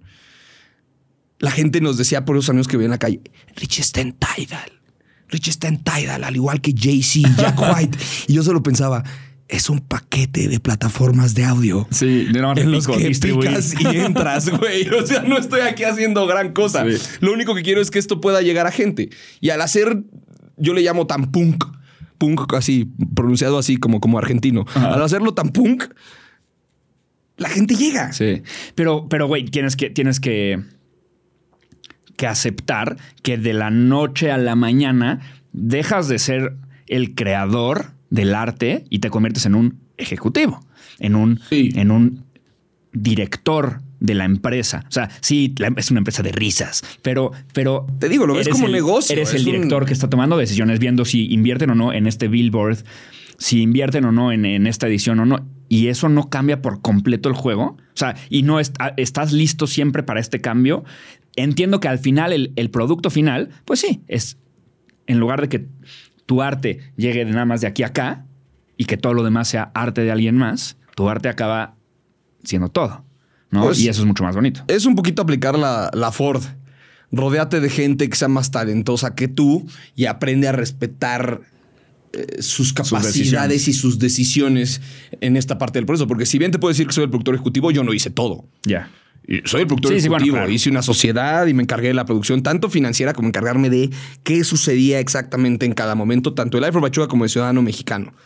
Eh, pero dejar que cada persona que contrataste para esta parte del proceso haga su magia. Sí. Y entonces tienes como fotógrafo a Chuy Chávez, que Chuy Chávez es una chingonería. Si tú te puedes ahorita revisar el currículum de Chuy Chávez, vas a encontrar que has visto muchísimas más películas de Chuy Chávez de las que creías.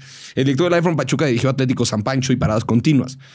Entonces también estábamos premeditando que el director de Life from Pachuca hubiera trabajado en una película que se desarrollara en Pachuca. Entonces, como me acerqué a hablar con él, le dije: Esta película sucede en Pachuca, cabrón. Tú hiciste suceder Atlético San Pancho en Pachuca. Ya tenemos cierta similitud. Y ahí vas respetando parte del proceso. Donde sí, discúlpenme, es con la edición. La edición es donde yo decido absolutamente cada segundo de lo que pasa y estar viendo mi cara ahí. O sea, así. hay alguien aquí y tú estás aquí, ¿no? Sí. O sea, alguien aquí, como tú, muévele ahí, De hecho, muévele, sí, me encanta editar. De hecho, ahorita Sí. voy a ir a editar el especial de un compa, Lalo Lizarrarás, el que te mencioné Ajá, y- ahorita. no, no lo conozco. ¿Y tú editas? ¿Tú cliqueas? No. Tú- Ya lo hice muchos años. Ya, ya, Pero me gusta editar. eh, el- el- por, por lo general, con quien edito, editan con pad. Entonces es banda que ya se mueve en chinga. Entonces ya le dices, cámbiame la 2, a ver, ponme la 3, córreme la 3. No, cámbiame la 2. A ver, la 1. Sí, tenías razón, era la 1. Vámonos con la siguiente. Y así, cuadro por cuadro. Está bueno. Para que ese tipo de cosas que parece que no tienen sacrificio tengan, porque ahí es cuando más nota la gente. La gente, creo que uno de los mayores errores que puedes tener en este negocio en cualquiera es suponer que es pendeja. No es pendeja, güey. Sí, sí, no sí. se dan, se dan cuenta absolutamente todo. Se dan cuenta cuando tiras hueva. Consciente o inconscientemente. Chécate esto. Inconscientemente es muy común que el público te cache cosas. Sí. Por eso la gente de repente ama tanto a ciertas figuras públicas. Por eso la gente ama tanto al Capi Pérez. Por eso la gente ama tanto a Eugenio Herbés. Por eso la gente ama tanto a Mar Chaparro. Porque lo que ves es lo que obtienes. Lo que estás viendo tú en pantalla que están diciendo que son, esos son. Y eso lo nota la gente. Y eso hace que la gente sea agradecida y que la gente te quiera y que quiera tu producto. Si tú huevoneas, si tú eres miserable Sí, en el tú proceso, mismo te das cuenta. si tú te das largas, tú te mismo te das cuenta de esas chingaderas que el público puede que cache de manera consciente o inconsciente, pero que los va a hacer decir, "Eh, la, vez pasada le había echado más ganas, creo. Eh, como que esta vez está, eh, no, no me gustó tanto su portada. Sí, te entiendo. Esos cambios de cámara, las tomas, la- el dinamismo, la gente al final tal vez no sabe por qué, pero sabe que le gustó que no. O sea, Sí. está en los pequeños detalles. Sí. Buenísimo, Rich. Entonces, a ver, güey, quiero preguntarte ahora de lo que para mí, bueno, yo creo que es el, el pináculo de los del negocio de los stand-uperos, que es la- el, el tour. ¿No? O sea, que es estar tureando, estar dando eh, shows por todos lados y vendiendo los boletos. Entonces, primer punto aquí, o sea, eh, es, el, es el único lugar donde importa el estando, pero no, bueno, pero eso es más importante. tour es el único lugar donde la gente dice, ¡ah, él es famoso! ¡Oh, yo quiero su ropa! ¡Quiero comprar el boleto! Ese es el único momento en el que el estando, pero es relevante en algo. No, yo no creo. Pero ahí sí, sí es donde haces el cash out de toda la cosa que hiciste en redes que dices, exacto. ¿no, sí, sí, sí, sí. Y, Por no, eso lo digo de esa manera. y, y primero, ¿sí notas esta relación? O sea, la, Sí. la, la- la notas de que, güey, ahorita que hicimos ñam ñam y tal, no mames cómo llené los shows. Sí. O sea, sí. Pues te digo, lo noté desde. Así como en la mercadotecnia ves que un producto probado ya está funcionando. Sí. De igual manera, dices, voy a lanzar mi producto y va a funcionar porque le voy a poner corazón y le voy a poner empeño para que funcione y que de igual manera cree consumidores de esa marca, cree eh, consumidores cautivos que quieran ir a consumir eh, tu marca. Entonces, si se siente y justo lo ves, es muy bonito cuando estás de tour que traen las playeras. Entonces, de repente volteas y unos traen la del podcast La que merch, haces y otros traen la merch del Ñam Ñam Extravaganza y otros traen la del tour pasado y otros traen la, eh, la del tour actual vas construyendo eh, a, tu, a tu gente. O sea, ya sé que está de la chingada pensarnos como marca, Pero si en el stand-up comedy No, te es una marca administras personal. como marca personal, por más raro que suene, la gente te consume. Claro, totalmente. Y güey, ¿cómo decides? O sea, ya sabes que tu proyecto, tu producto está terminado, vámonos a venderlo, a turearlo por todo México y a pasárnosla bien además. Uno, ¿a dónde vas? O sea, ¿cómo decís, güey, esta ciudad sí, esta no creo llenarla, esta sí, esta quiero llenar tres? O sea, uno, ¿cómo es esa medición de a dónde voy y qué tan grande voy a ese lugar en donde voy? Hay de dos. Está el tour de reconocimiento, que ahorita estamos haciendo mucho tour de reconocimiento, Ah, por ¿qué es ejemplo. eso? A ver, cuéntame. tour de reconocimiento es cuando tú no sabes cómo te va a ir en una ciudad y dices, vamos a ver qué pedo. Te puedes recargar en tus estadísticas de Facebook, en esos inframundos que probablemente muchos de tus escuchas conocen. Te puedes clavar en los inframundos de las estadísticas de YouTube Studio y tener cierta idea de dónde te consumen y por qué llegar ahí. Pero al final, pues te digo, es tan Es vas a calar. es ambiguo, vas a calar y te puede tocar cosas como mm, soy más famoso en Quito, Ecuador que en Tlaxcala. Ajá. Vendo más entradas en, en- en Quito que en Tlaxcala, en mi propio país. Sí. Y eso lo vas descubriendo. Entonces, de repente hay ciudades a las que dices, tenemos que volver. La primera vez que yo fui a Tampico, recuerdo que fue un show comprado. ¿Qué significa esto? Eh, aquí más business del stand-up comedy. Tú le entras como co- eh, empresario. Es decir, tú rentas el teatro, te asocias con otro empresario, llevas tú la promoción con ese empresario y a la hora de ganar, eh, tú cobras lo que se pudo ganar de- del total. O sea, Es es, como ir de. O sea, en lugar de hacerlo tú, hay otro socio. Hay otro socio y te pueden comprar. Esa es la más sencilla. Te compran. Y tú nada más les mandas como tus honorarios. Es, es correcto y lo que tú requieras en el rider. Sí, sí, sí. Em, el asunto con la comprada es que muchas veces pues, te puede salir el tiro por la culata. O sea, de que el como llena. comprador o al revés. A mí me pasó en Tampico. Esto es una experiencia. La primera vez que fuimos a Tampico, em, como un mes antes, ya estaba anunciada la fecha, etcétera. Y le dije a mi manager, ¿cuánto les cobraste por la fecha? Y me dijo, esta cantidad. Estoy hablando de hace como tres, como, como tres o cuatro años. Me dijo, esta cantidad. Les dije, qué poca madre tienes. Le dije, qué poca madre. O sea, está muy mal que un empresario vaya a invertir esto. Le dije, tal vez más cercana a la fecha, hay que hablar con el empresario y ver si le. Sí, sí le funcionó. No, no, no. Si nosotros nos acercamos para bajarle el costo, porque si no, pues se acaba esa sociedad. O sea, va más allá de la ética laboral, que si bien yo la tengo muy presente, o sea, tampoco quiero tornar un güey. Quiero construir una sociedad para en un futuro regresar. Oye, ¿sabes qué? Vi que no te fue bien, güey, porque yo estaba dando el show y yo vi la cantidad de gente que estaba ahí Sí, sentada. o sea, dijiste el nos lo cogimos, básicamente. De una manera u otra, sí, nos lo, nos lo fregamos. Entonces, cuando llegamos a dar el show a Tampico, le dije a, Rodri- a mi manager, ¿por qué carajos le cobraste el show, güey? Hubiéramos venido aquí nosotros como empresa. Entonces, funciona así cada una. O sea, puedes ir tú como empresa Ya. y ahí tú le ganas, pero entonces haces ese riesgo De que junto si no con se un llena- empresario y de repente descubres como cosas como Tampico en las que tú piensas que te va a irme, pero resulta cabrón. que como en Tampico hay teorías de ovnis, güey, y es lo único que tienen, vivir de pensar que los aliens los van a salvar de, un, de un, este, huracán, son un público muy agradecido. Y de igual manera, pues te vas a Tlaxcala y dices, no hay escaleras eléctricas, les va a encantar el stand-up comedy. Pues resulta que no. Tampoco. Tampoco. ni escaleras, ni stand-up comedy. Aquí no hay nada de eso, somos Tlaxcala, un rancho en medio de la nada. Te cuestionas que existe, es una realidad, no existe. Hay teorías en Tampico sobre que no existe Tlaxcala, ¿no? Y entonces te van a Sí, y la de la Pangea, que es satélite Cuapa, que se- se- estaban juntos y luego se separaron y por eso están en polos opuestos, pero son lo mismo. pendejada. pero sí, Oye. haces, haces un tour de. Ah, de ¿y el tour de reconocimiento qué es? Es hacer Pues ahí pequeños te das shows cuenta. Por ejemplo, en Guadalajara hicimos cinco el año pasado. ¿Pero qué es el tour? O sea, voy, Voy a ver. A ver, Pero exacto. hago más Por ejemplo, show. um, voy a Puerto Vallarta el. ¿Qué es? 19 de enero. Ajá. Y es jueves. El 20 voy a Guadalajara y por ahora no hay nada. Porque yo quiero pensar que va a pasar lo que en el tour pasado, que es que se va a soldatear del viernes, entonces vamos a tener que abrir la del sábado. Se va a soldatear la del sábado, entonces vamos a tener que abrir otro horario el sábado. Se va a soldatear la del otro horario el sábado, entonces vamos a abrir otro horario el viernes. Se va a soldatear del viernes, entonces vamos a abrir un, un domingo. ¿Es el Galerías? Es del Teatro Galerías, que Franco Escamilla es como su Sí. sala. Así, ahí se para Franco Escamilla como, "Eh, ¿qué pedo? ¿Cómo se mamó? Ah, están aquí.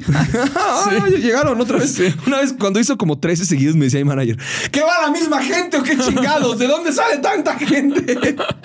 Sí, sí, sí, el güey vive ahí, estoy este, 100% real. Entonces, bueno, vas calando a qué ciudades, sí, a qué ciudades. ¿Dónde funcionas? De Y, repente y te, y te sigues quedando te con, con sorprendes que- ciudades vacías y así. O no vacías, A pero mí me no divierte mucho poder decir, por ejemplo, que recurrir a la República Mexicana. 100. Ok. Aunque puede que el punto de vista de negocio sea sea, ¿para qué? Ajá. Ya. ¿Para qué? Que muchas veces mi manager me ha dicho, ¿para qué? Bueno, a mí me gusta decir que pude recorrer toda la República Mexicana.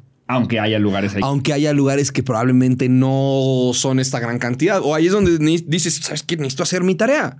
Necesito ponerme a chingarle más, porque entonces, ¿por qué carajos no me está, por qué no estoy sucediendo en Tlaxcala? Sí. ¿Qué hay que hacer para suceder en Tlaxcala? Sí, dejar de borrarte de ellos. entrada. De entrada, dejarlo. No, lo entienden, No, ¿no? no. Es como se limpian, se limpian la, la- la tierra que tienen en sus zapatos y dicen, la vida sigue.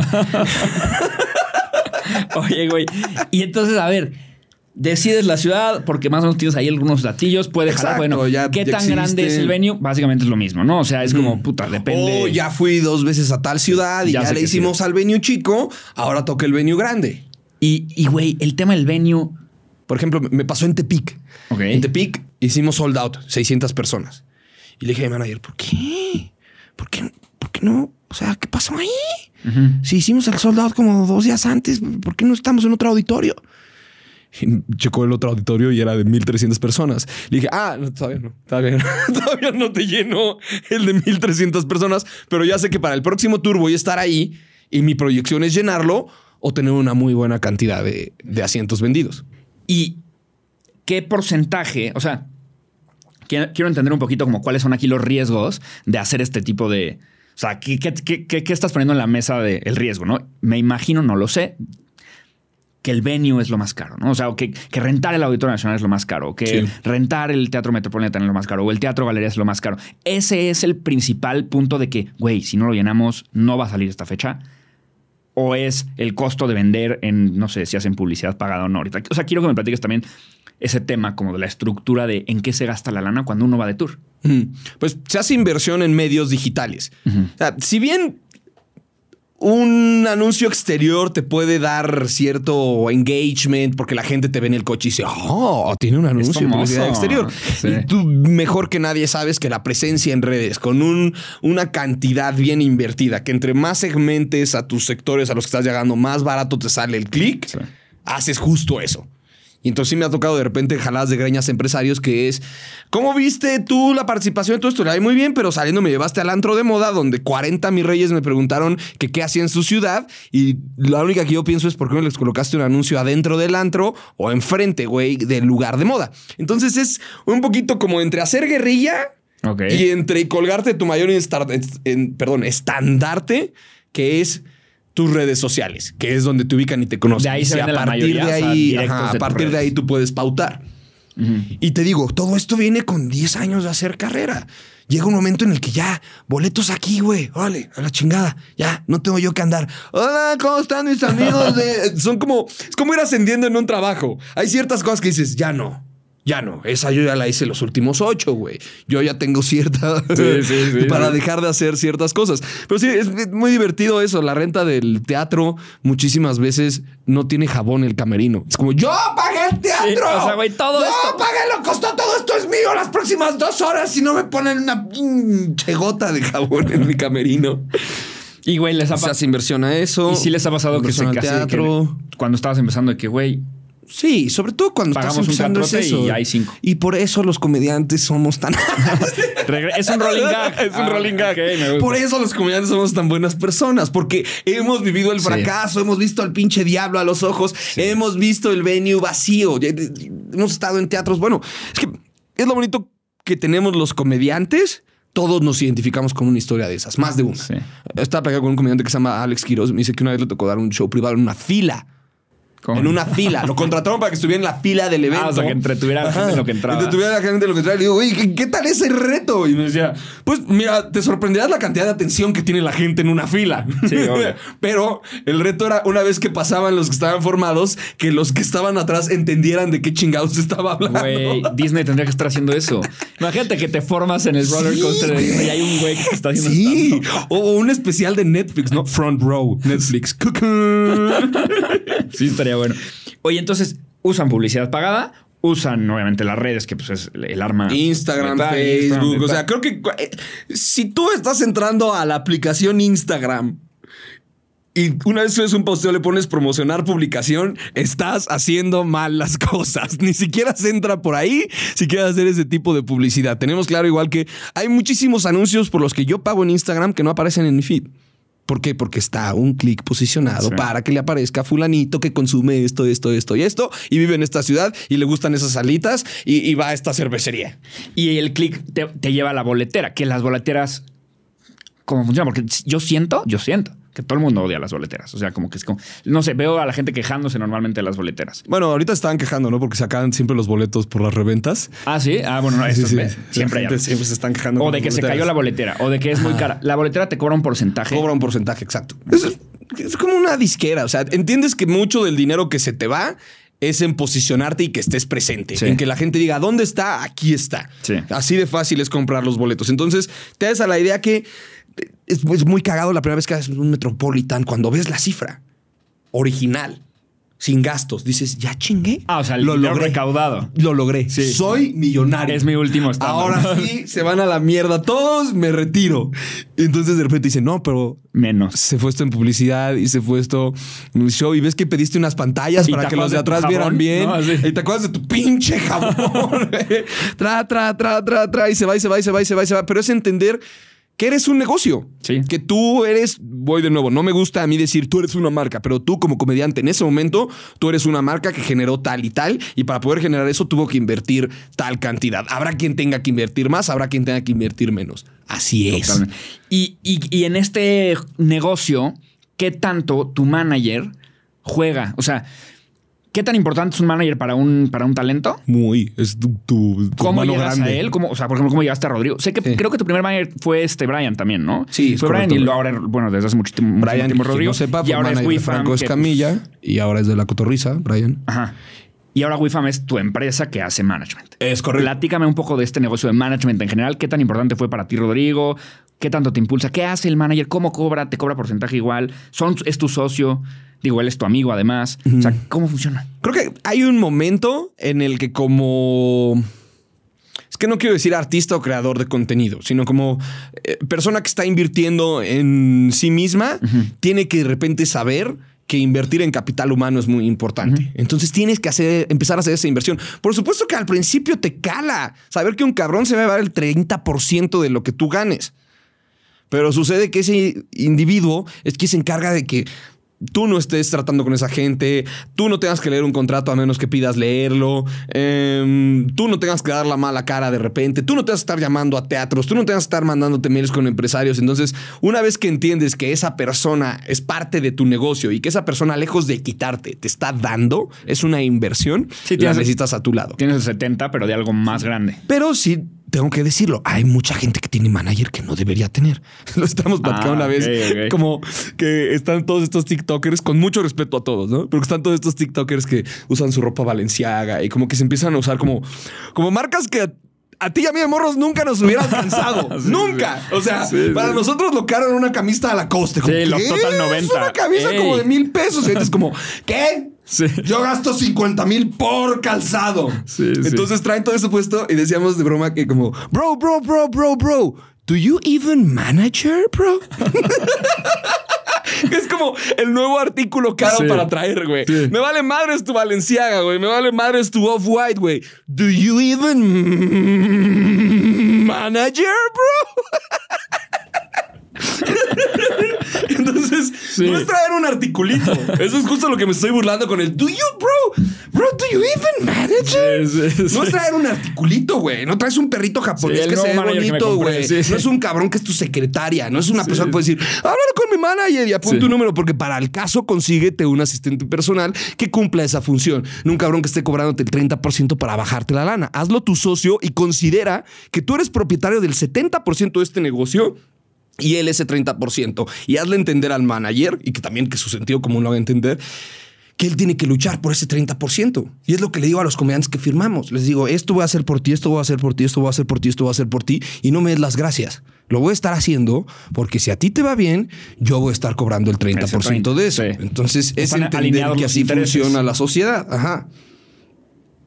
Y que cada vez que entran gastos estás invirtiendo en una persona que es capaz de hacer que entren más gastos porque, pues, vamos de nuevo al know-how, ¿no? Tú vas a tener un know-how de ciertas cosas y el que es manager va a tener un know-how de ciertas cosas. Y va muchas veces a saber decir cosas que yo no digo o a hacer cosas que ni siquiera se me Sí. hubieran ocurrido. Te vuelves un equipo. Es tu- Ajá, es tu un co-founder, es tu socio. sí, es tu- Este, este tipo, Rodrigo, eh, tiene, tiene créditos en mis dos especiales. Porque el güey fue coproductor ejecutivo, porque el güey hizo que sucedieran muchísimas cosas, porque el güey se sentó a editar conmigo. Entonces, a la hora de los créditos de edición, le tengo que dar un crédito de edición. Y se lleva un crédito de edición Sí, porque obvio, está obvio. siendo mi socio. Pero él entiende esta sociedad. Si tú entiendes que no estás aquí para cobrar el 30%, sino que entiendes que es parte de la sociedad de un negocio, ya quisieran muchísimas personas en negocios tener el 30%.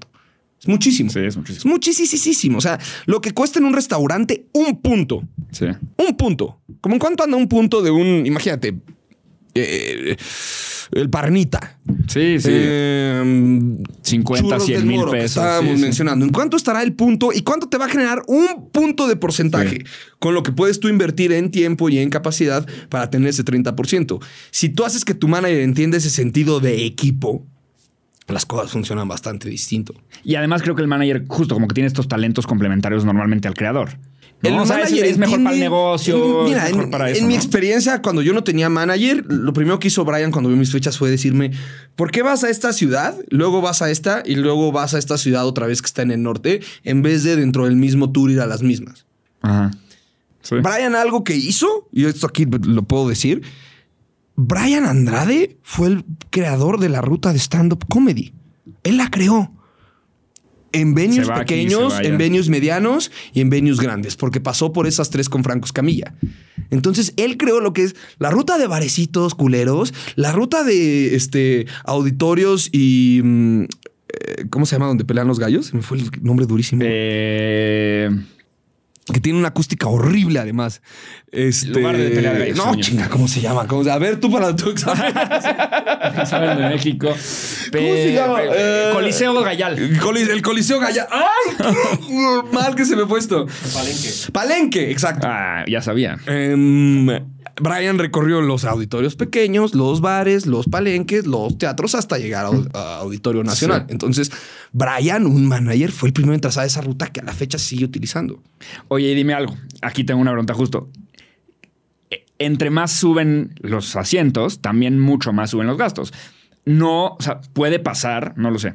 Puede pasar que a lo mejor un palenque, que güey, a lo mejor eran pues mil boletos, pero eran mil boletos de pura crema, o sea, de pura utilidad, porque pues lo llenaste en un estornudo y no había nada de producción y no sé qué, te sea más rentable que el Auditorio Nacional. ¿Puede pasar eso? O sea, porque aunque sean 10 mil boletos, pues es rentarlo, la producción y echas la casa tan por la ventana que al final es menos negocio. ¿Existe eso o no? O sea, hay una Pues, relación de entre más ahí, grande, más lana. ahí tienes que tú hacer esa relación y creo que es personal de cada comediante, no hay un deber ser. Había quien- habrá quien te diga, yo me puedo rifar en un palenque y el Ricardo Fagler es un cobarde por ya no querer hacer palenques. Mm. Y No me refiero al, palenque o a rifarte o no, rifarte. Me refiero a, simplemente es a lo mejor como hasta dónde, hasta dónde le quieras tú dar. O sea, hasta dónde quieras tú darle a cada cosa. Oye, em, por ejemplo, en el pabellón M, esto es muy cagado. En el pabellón M, tú puedes cantar un sold out hasta cierta capacidad del teatro en Monterrey. Te lo van cerrando. Pero hay una parte de arriba Ok. que con lo que tú siendo comediante de stand-up le inviertes a la renta de pantallas, lo que tú recibes es lo mismo. O sea, te desbloquean lugares según Te las desbloquean. pantallas. No, no, no, no, no. Tú desbloqueas lugares, pero requieres de las pantallas. Entonces las pantallas tienen un costo extra. Al tú tener las pantallas en el auditorio lleno, terminas ganando lo mismo a que si no hubieras tenido las pantallas Ah, ya te entendí. Ya te entendí. y hubieras tenido menos Ajá. gente. Pero prefieres tenerlo lleno y... queda en ti. Te digo, habrá un día que andes de buenas y digas, necesito mis pantallas y mi auditorio lleno. Y habrá días que digas, a chingar a su madre, güey. Caltamos así el sold out, Sí. güey, y ya con eso tenemos. y créeme que los grandes lo hacen. Sí. Entonces, queda en ti decidir una vez más. Es como el día de tu boda. Tú qué tanto cariño, qué tanto ímpetu le quieres dar. He sabido que David Bowie mucho tiempo estuvo jodido porque le invertía demasiado al show. Y le decía, no le ganas. Y el güey decía, pero ¿qué tal el show? Así es. Entonces necesitas pensar eso. Ahí está otro thumbnail, pero ¿qué tal el show? Este va a estar mejor. Este, olviden este. Usemos el otro. Usemos el no. Oye, y luego, este. Entonces, bueno, este es el- así funciona el tema de, de WIFAM. Creo que es muy sencillo, ¿no? O sea, Sí. bueno, muy, Yo al menos te- sencillo de explicar, dificilísimo de Yo te ayudo a ti, te agarro de la mano, te ayudo con tus contenidos, te apoyo Ah, sí, y te doy management ajá, todo eso. para que cuando se aproximen las marcas yo pueda cobrarte ese 30%. E incluso al ser comediante, y esto está muy mal, me metí un gol, al ser comediante me da cuenta que había muchas veces en las que no era necesario cobrar el 30%. Ajá, pues, tú le contestaste un teléfono y negociaste. Yo fui el que se fue a meter a la pinche casa de LOL durante ocho horas con pinches traumas y me estuve preparando y le invertí a las clases y da, da, da, para que todo eso sucediera. Vete al carajo, tú cobras el 20. Entonces, estando yo de ese lado, tuve la oportunidad de firmar comediantes y me, meterme así el gol y decirles, tienes oportunidad en cada deal que se cierre de negociar 20, 25 o 30%. Okay. Porque yo he sido comediante y yo entiendo lo que es que se aparezca alguien y te quite un 30% que Gratis. no siempre va. Sí. Bueno, pero creo que esa transparencia, güey, va a hacer que un chingo de gente quiera Justo firmar eso, pues contigo. es que es ética laboral y al final volvemos a lo mismo. Es si a ti te va bien, a mí me va bien. Vamos a verlo como socios. Para que esto aplique, si tú no te dedicas al stand-up comedy ni a esto, pienses en cómo funciona una sociedad y en lo que obtienes al tú participar mucho en una sociedad. Puede que tengas menos porcentaje en la sociedad. Eso no te va a hacer trabajar menos, porque si sí eres un huevonazo. Sí, totalmente. Oye, güey, y el tema de. El tema de, de- de tu semana laboral.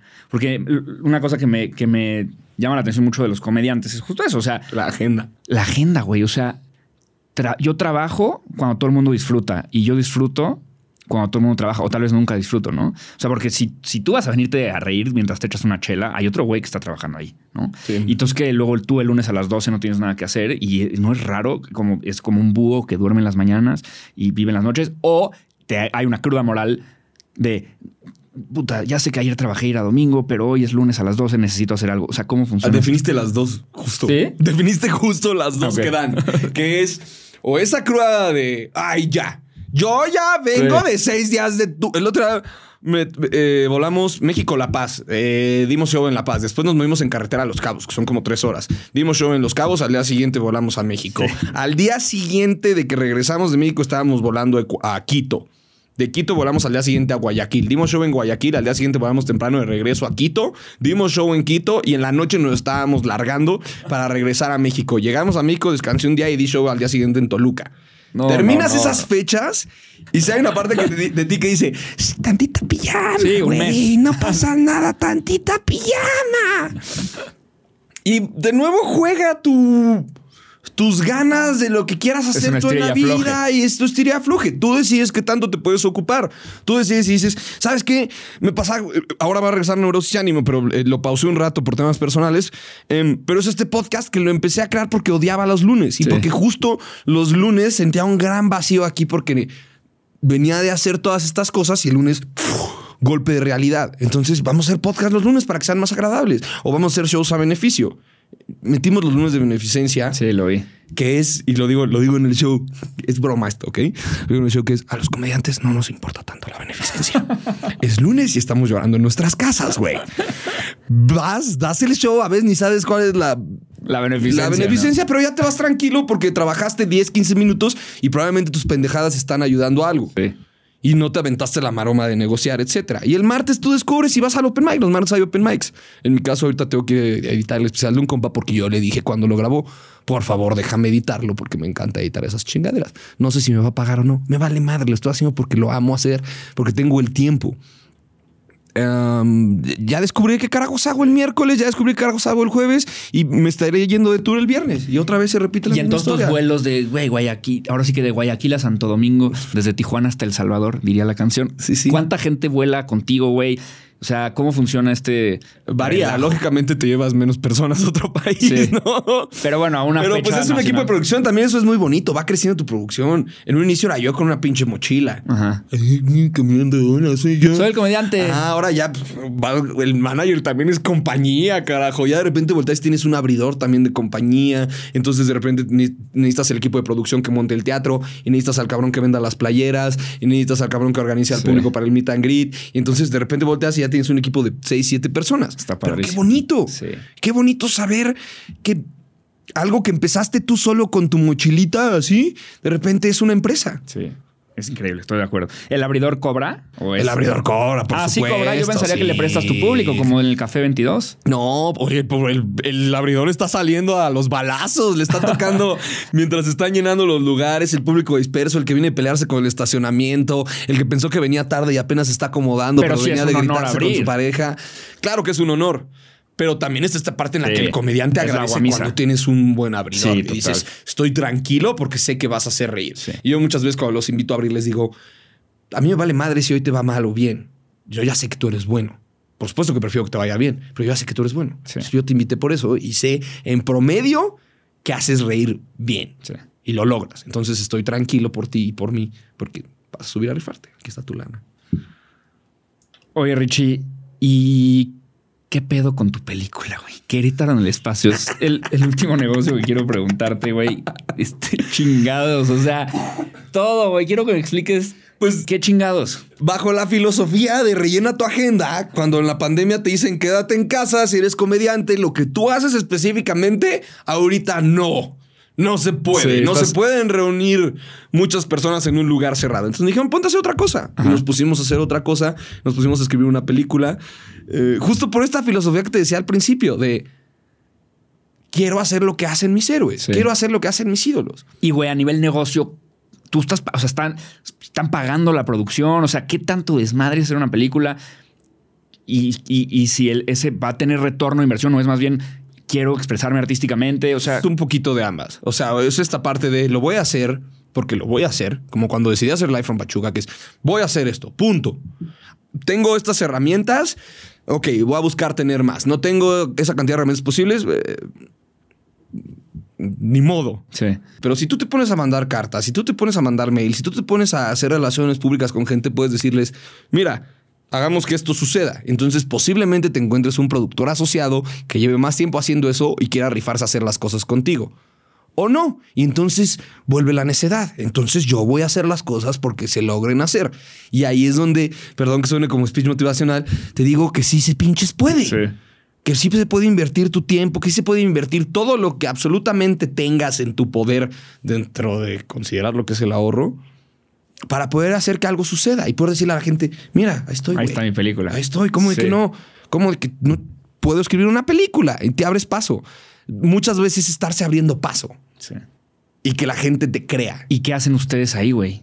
Guionas. Escriben, guion, dirigen. No, productor todo. ejecutivo, diriges, le hacemos a la, a la actuada. Digo, ahorita está pausada porque justo estamos en el tema del productor asociado. Qué divertido. Porque la producción es ambiciosa. Entonces queremos, va de nuevo, no por ganar nosotros los millones, sino para que esta cosa luzca como nos gusta, Sí, invertirle tal cantidad de dinero que es la que estamos pidiendo. sí. Para que suceda. Y cuando suceda, más que por el negocio, que es donde volvemos a lo que te decía al principio, el, el negocio es lo segundo más importante, es colocarte en el mapa y decir, mira, Ahí estoy en una ahí película. estoy, sé hacer una película. Y entonces viene el conocimiento interno. No se vayan, por favor, no se vayan. Que es cuando te conoce la gente que está dentro del business. Sí. Esa es clave. Te puede conocer tal cantidad de fans allá afuera, pero si te está conociendo la gente del medio y la de gente no del dónde. medio lo hiciste reír, te ubicó, ubicó que tienes una ética laboral, van a decir, quiero a esa persona. Y ahí es donde empiezas a generar reconocimiento. Es un proceso que por supuesto que toma tiempo y es inversión de tiempo. Y es algo mágico que tiene el stand-up comedy, que la inversión de tiempo es algo clave en el stand-up comedy. Esperar. Siempre he dicho que es un trabajo en el que esperas. Te bu- buquean la fecha para el show y esperas a que llegue la fecha. Y vas y te paras en el aeropuerto y esperas. Y de repente está el avión y en el avión esperas. Y aterrizas y en el hotel esperas. Y, y esperas a que sea hora del show. Y llegas al auditorio y haces soundcheck y esperas. Y se sube el abridor y esperas. Y luego sube el otro abridor y esperas. Y luego te subes y haces el show. Ah, va, va, va. Una hora termina Y vuelves a y esperar. esperas, y esperas, y esperas. Y entonces es un trabajo en el que aprendes a esperar. Y aprendes que, volviendo al entretenimiento de Estados Unidos, que es la mayor industria de entretenimiento, no lo estoy diciendo porque es el primer mundo y nada, lo estoy diciendo porque es el ejemplo de la mayor industria de entretenimiento, te das cuenta que todas esas personas que sigues y admiras esperaron. Sí. Y que Joe Rogan en su primer especial de HBO, lo primero que dice es, ocho malditos años para este momento. Sí. Y así es. Y ves ahorita a Bill Bruce era un rockstar, pero estaba escuchando un especial que sacó en 2002. Y se están escuchando los tickets de las cuentas. Y se le sale un tipo a medio show y el tipo está peleando con el tipo que está en el, en- en el público. Entonces, son cosas que lo que comentábamos de por qué haces este podcast, ¿no? Que te des cuenta cómo llegaron ahí. Sí. Y que no es nada más una aparición. Apareció Bill Burr en nuestro Netflix Sí, y sí. ya lo, el camino que le tomó a Bill Burr llegar ahí estás hablando de años. Entonces esperas y eso es lo mágico. Cuando cumplí los 10 años era, Richie, ya llevas 10 años de carrera. ¿Qué sientes? Que voy empezando, papacito, agárrate. agárrate. Porque esto es como la medicina. A los 10 años apenas vamos eligiendo especialidad, papá. Me encanta, me encanta tu mentalidad, güey. Última pregunta, ¿por qué le dejaste de ir al Cruz Azul y me dejaste solo en esto? No, Ah, es que ayer mucha gente se conmocionó porque se vio una foto con la playera del Pachuca, porque el Pachuca me regaló una playera con mi apellido bien escrito.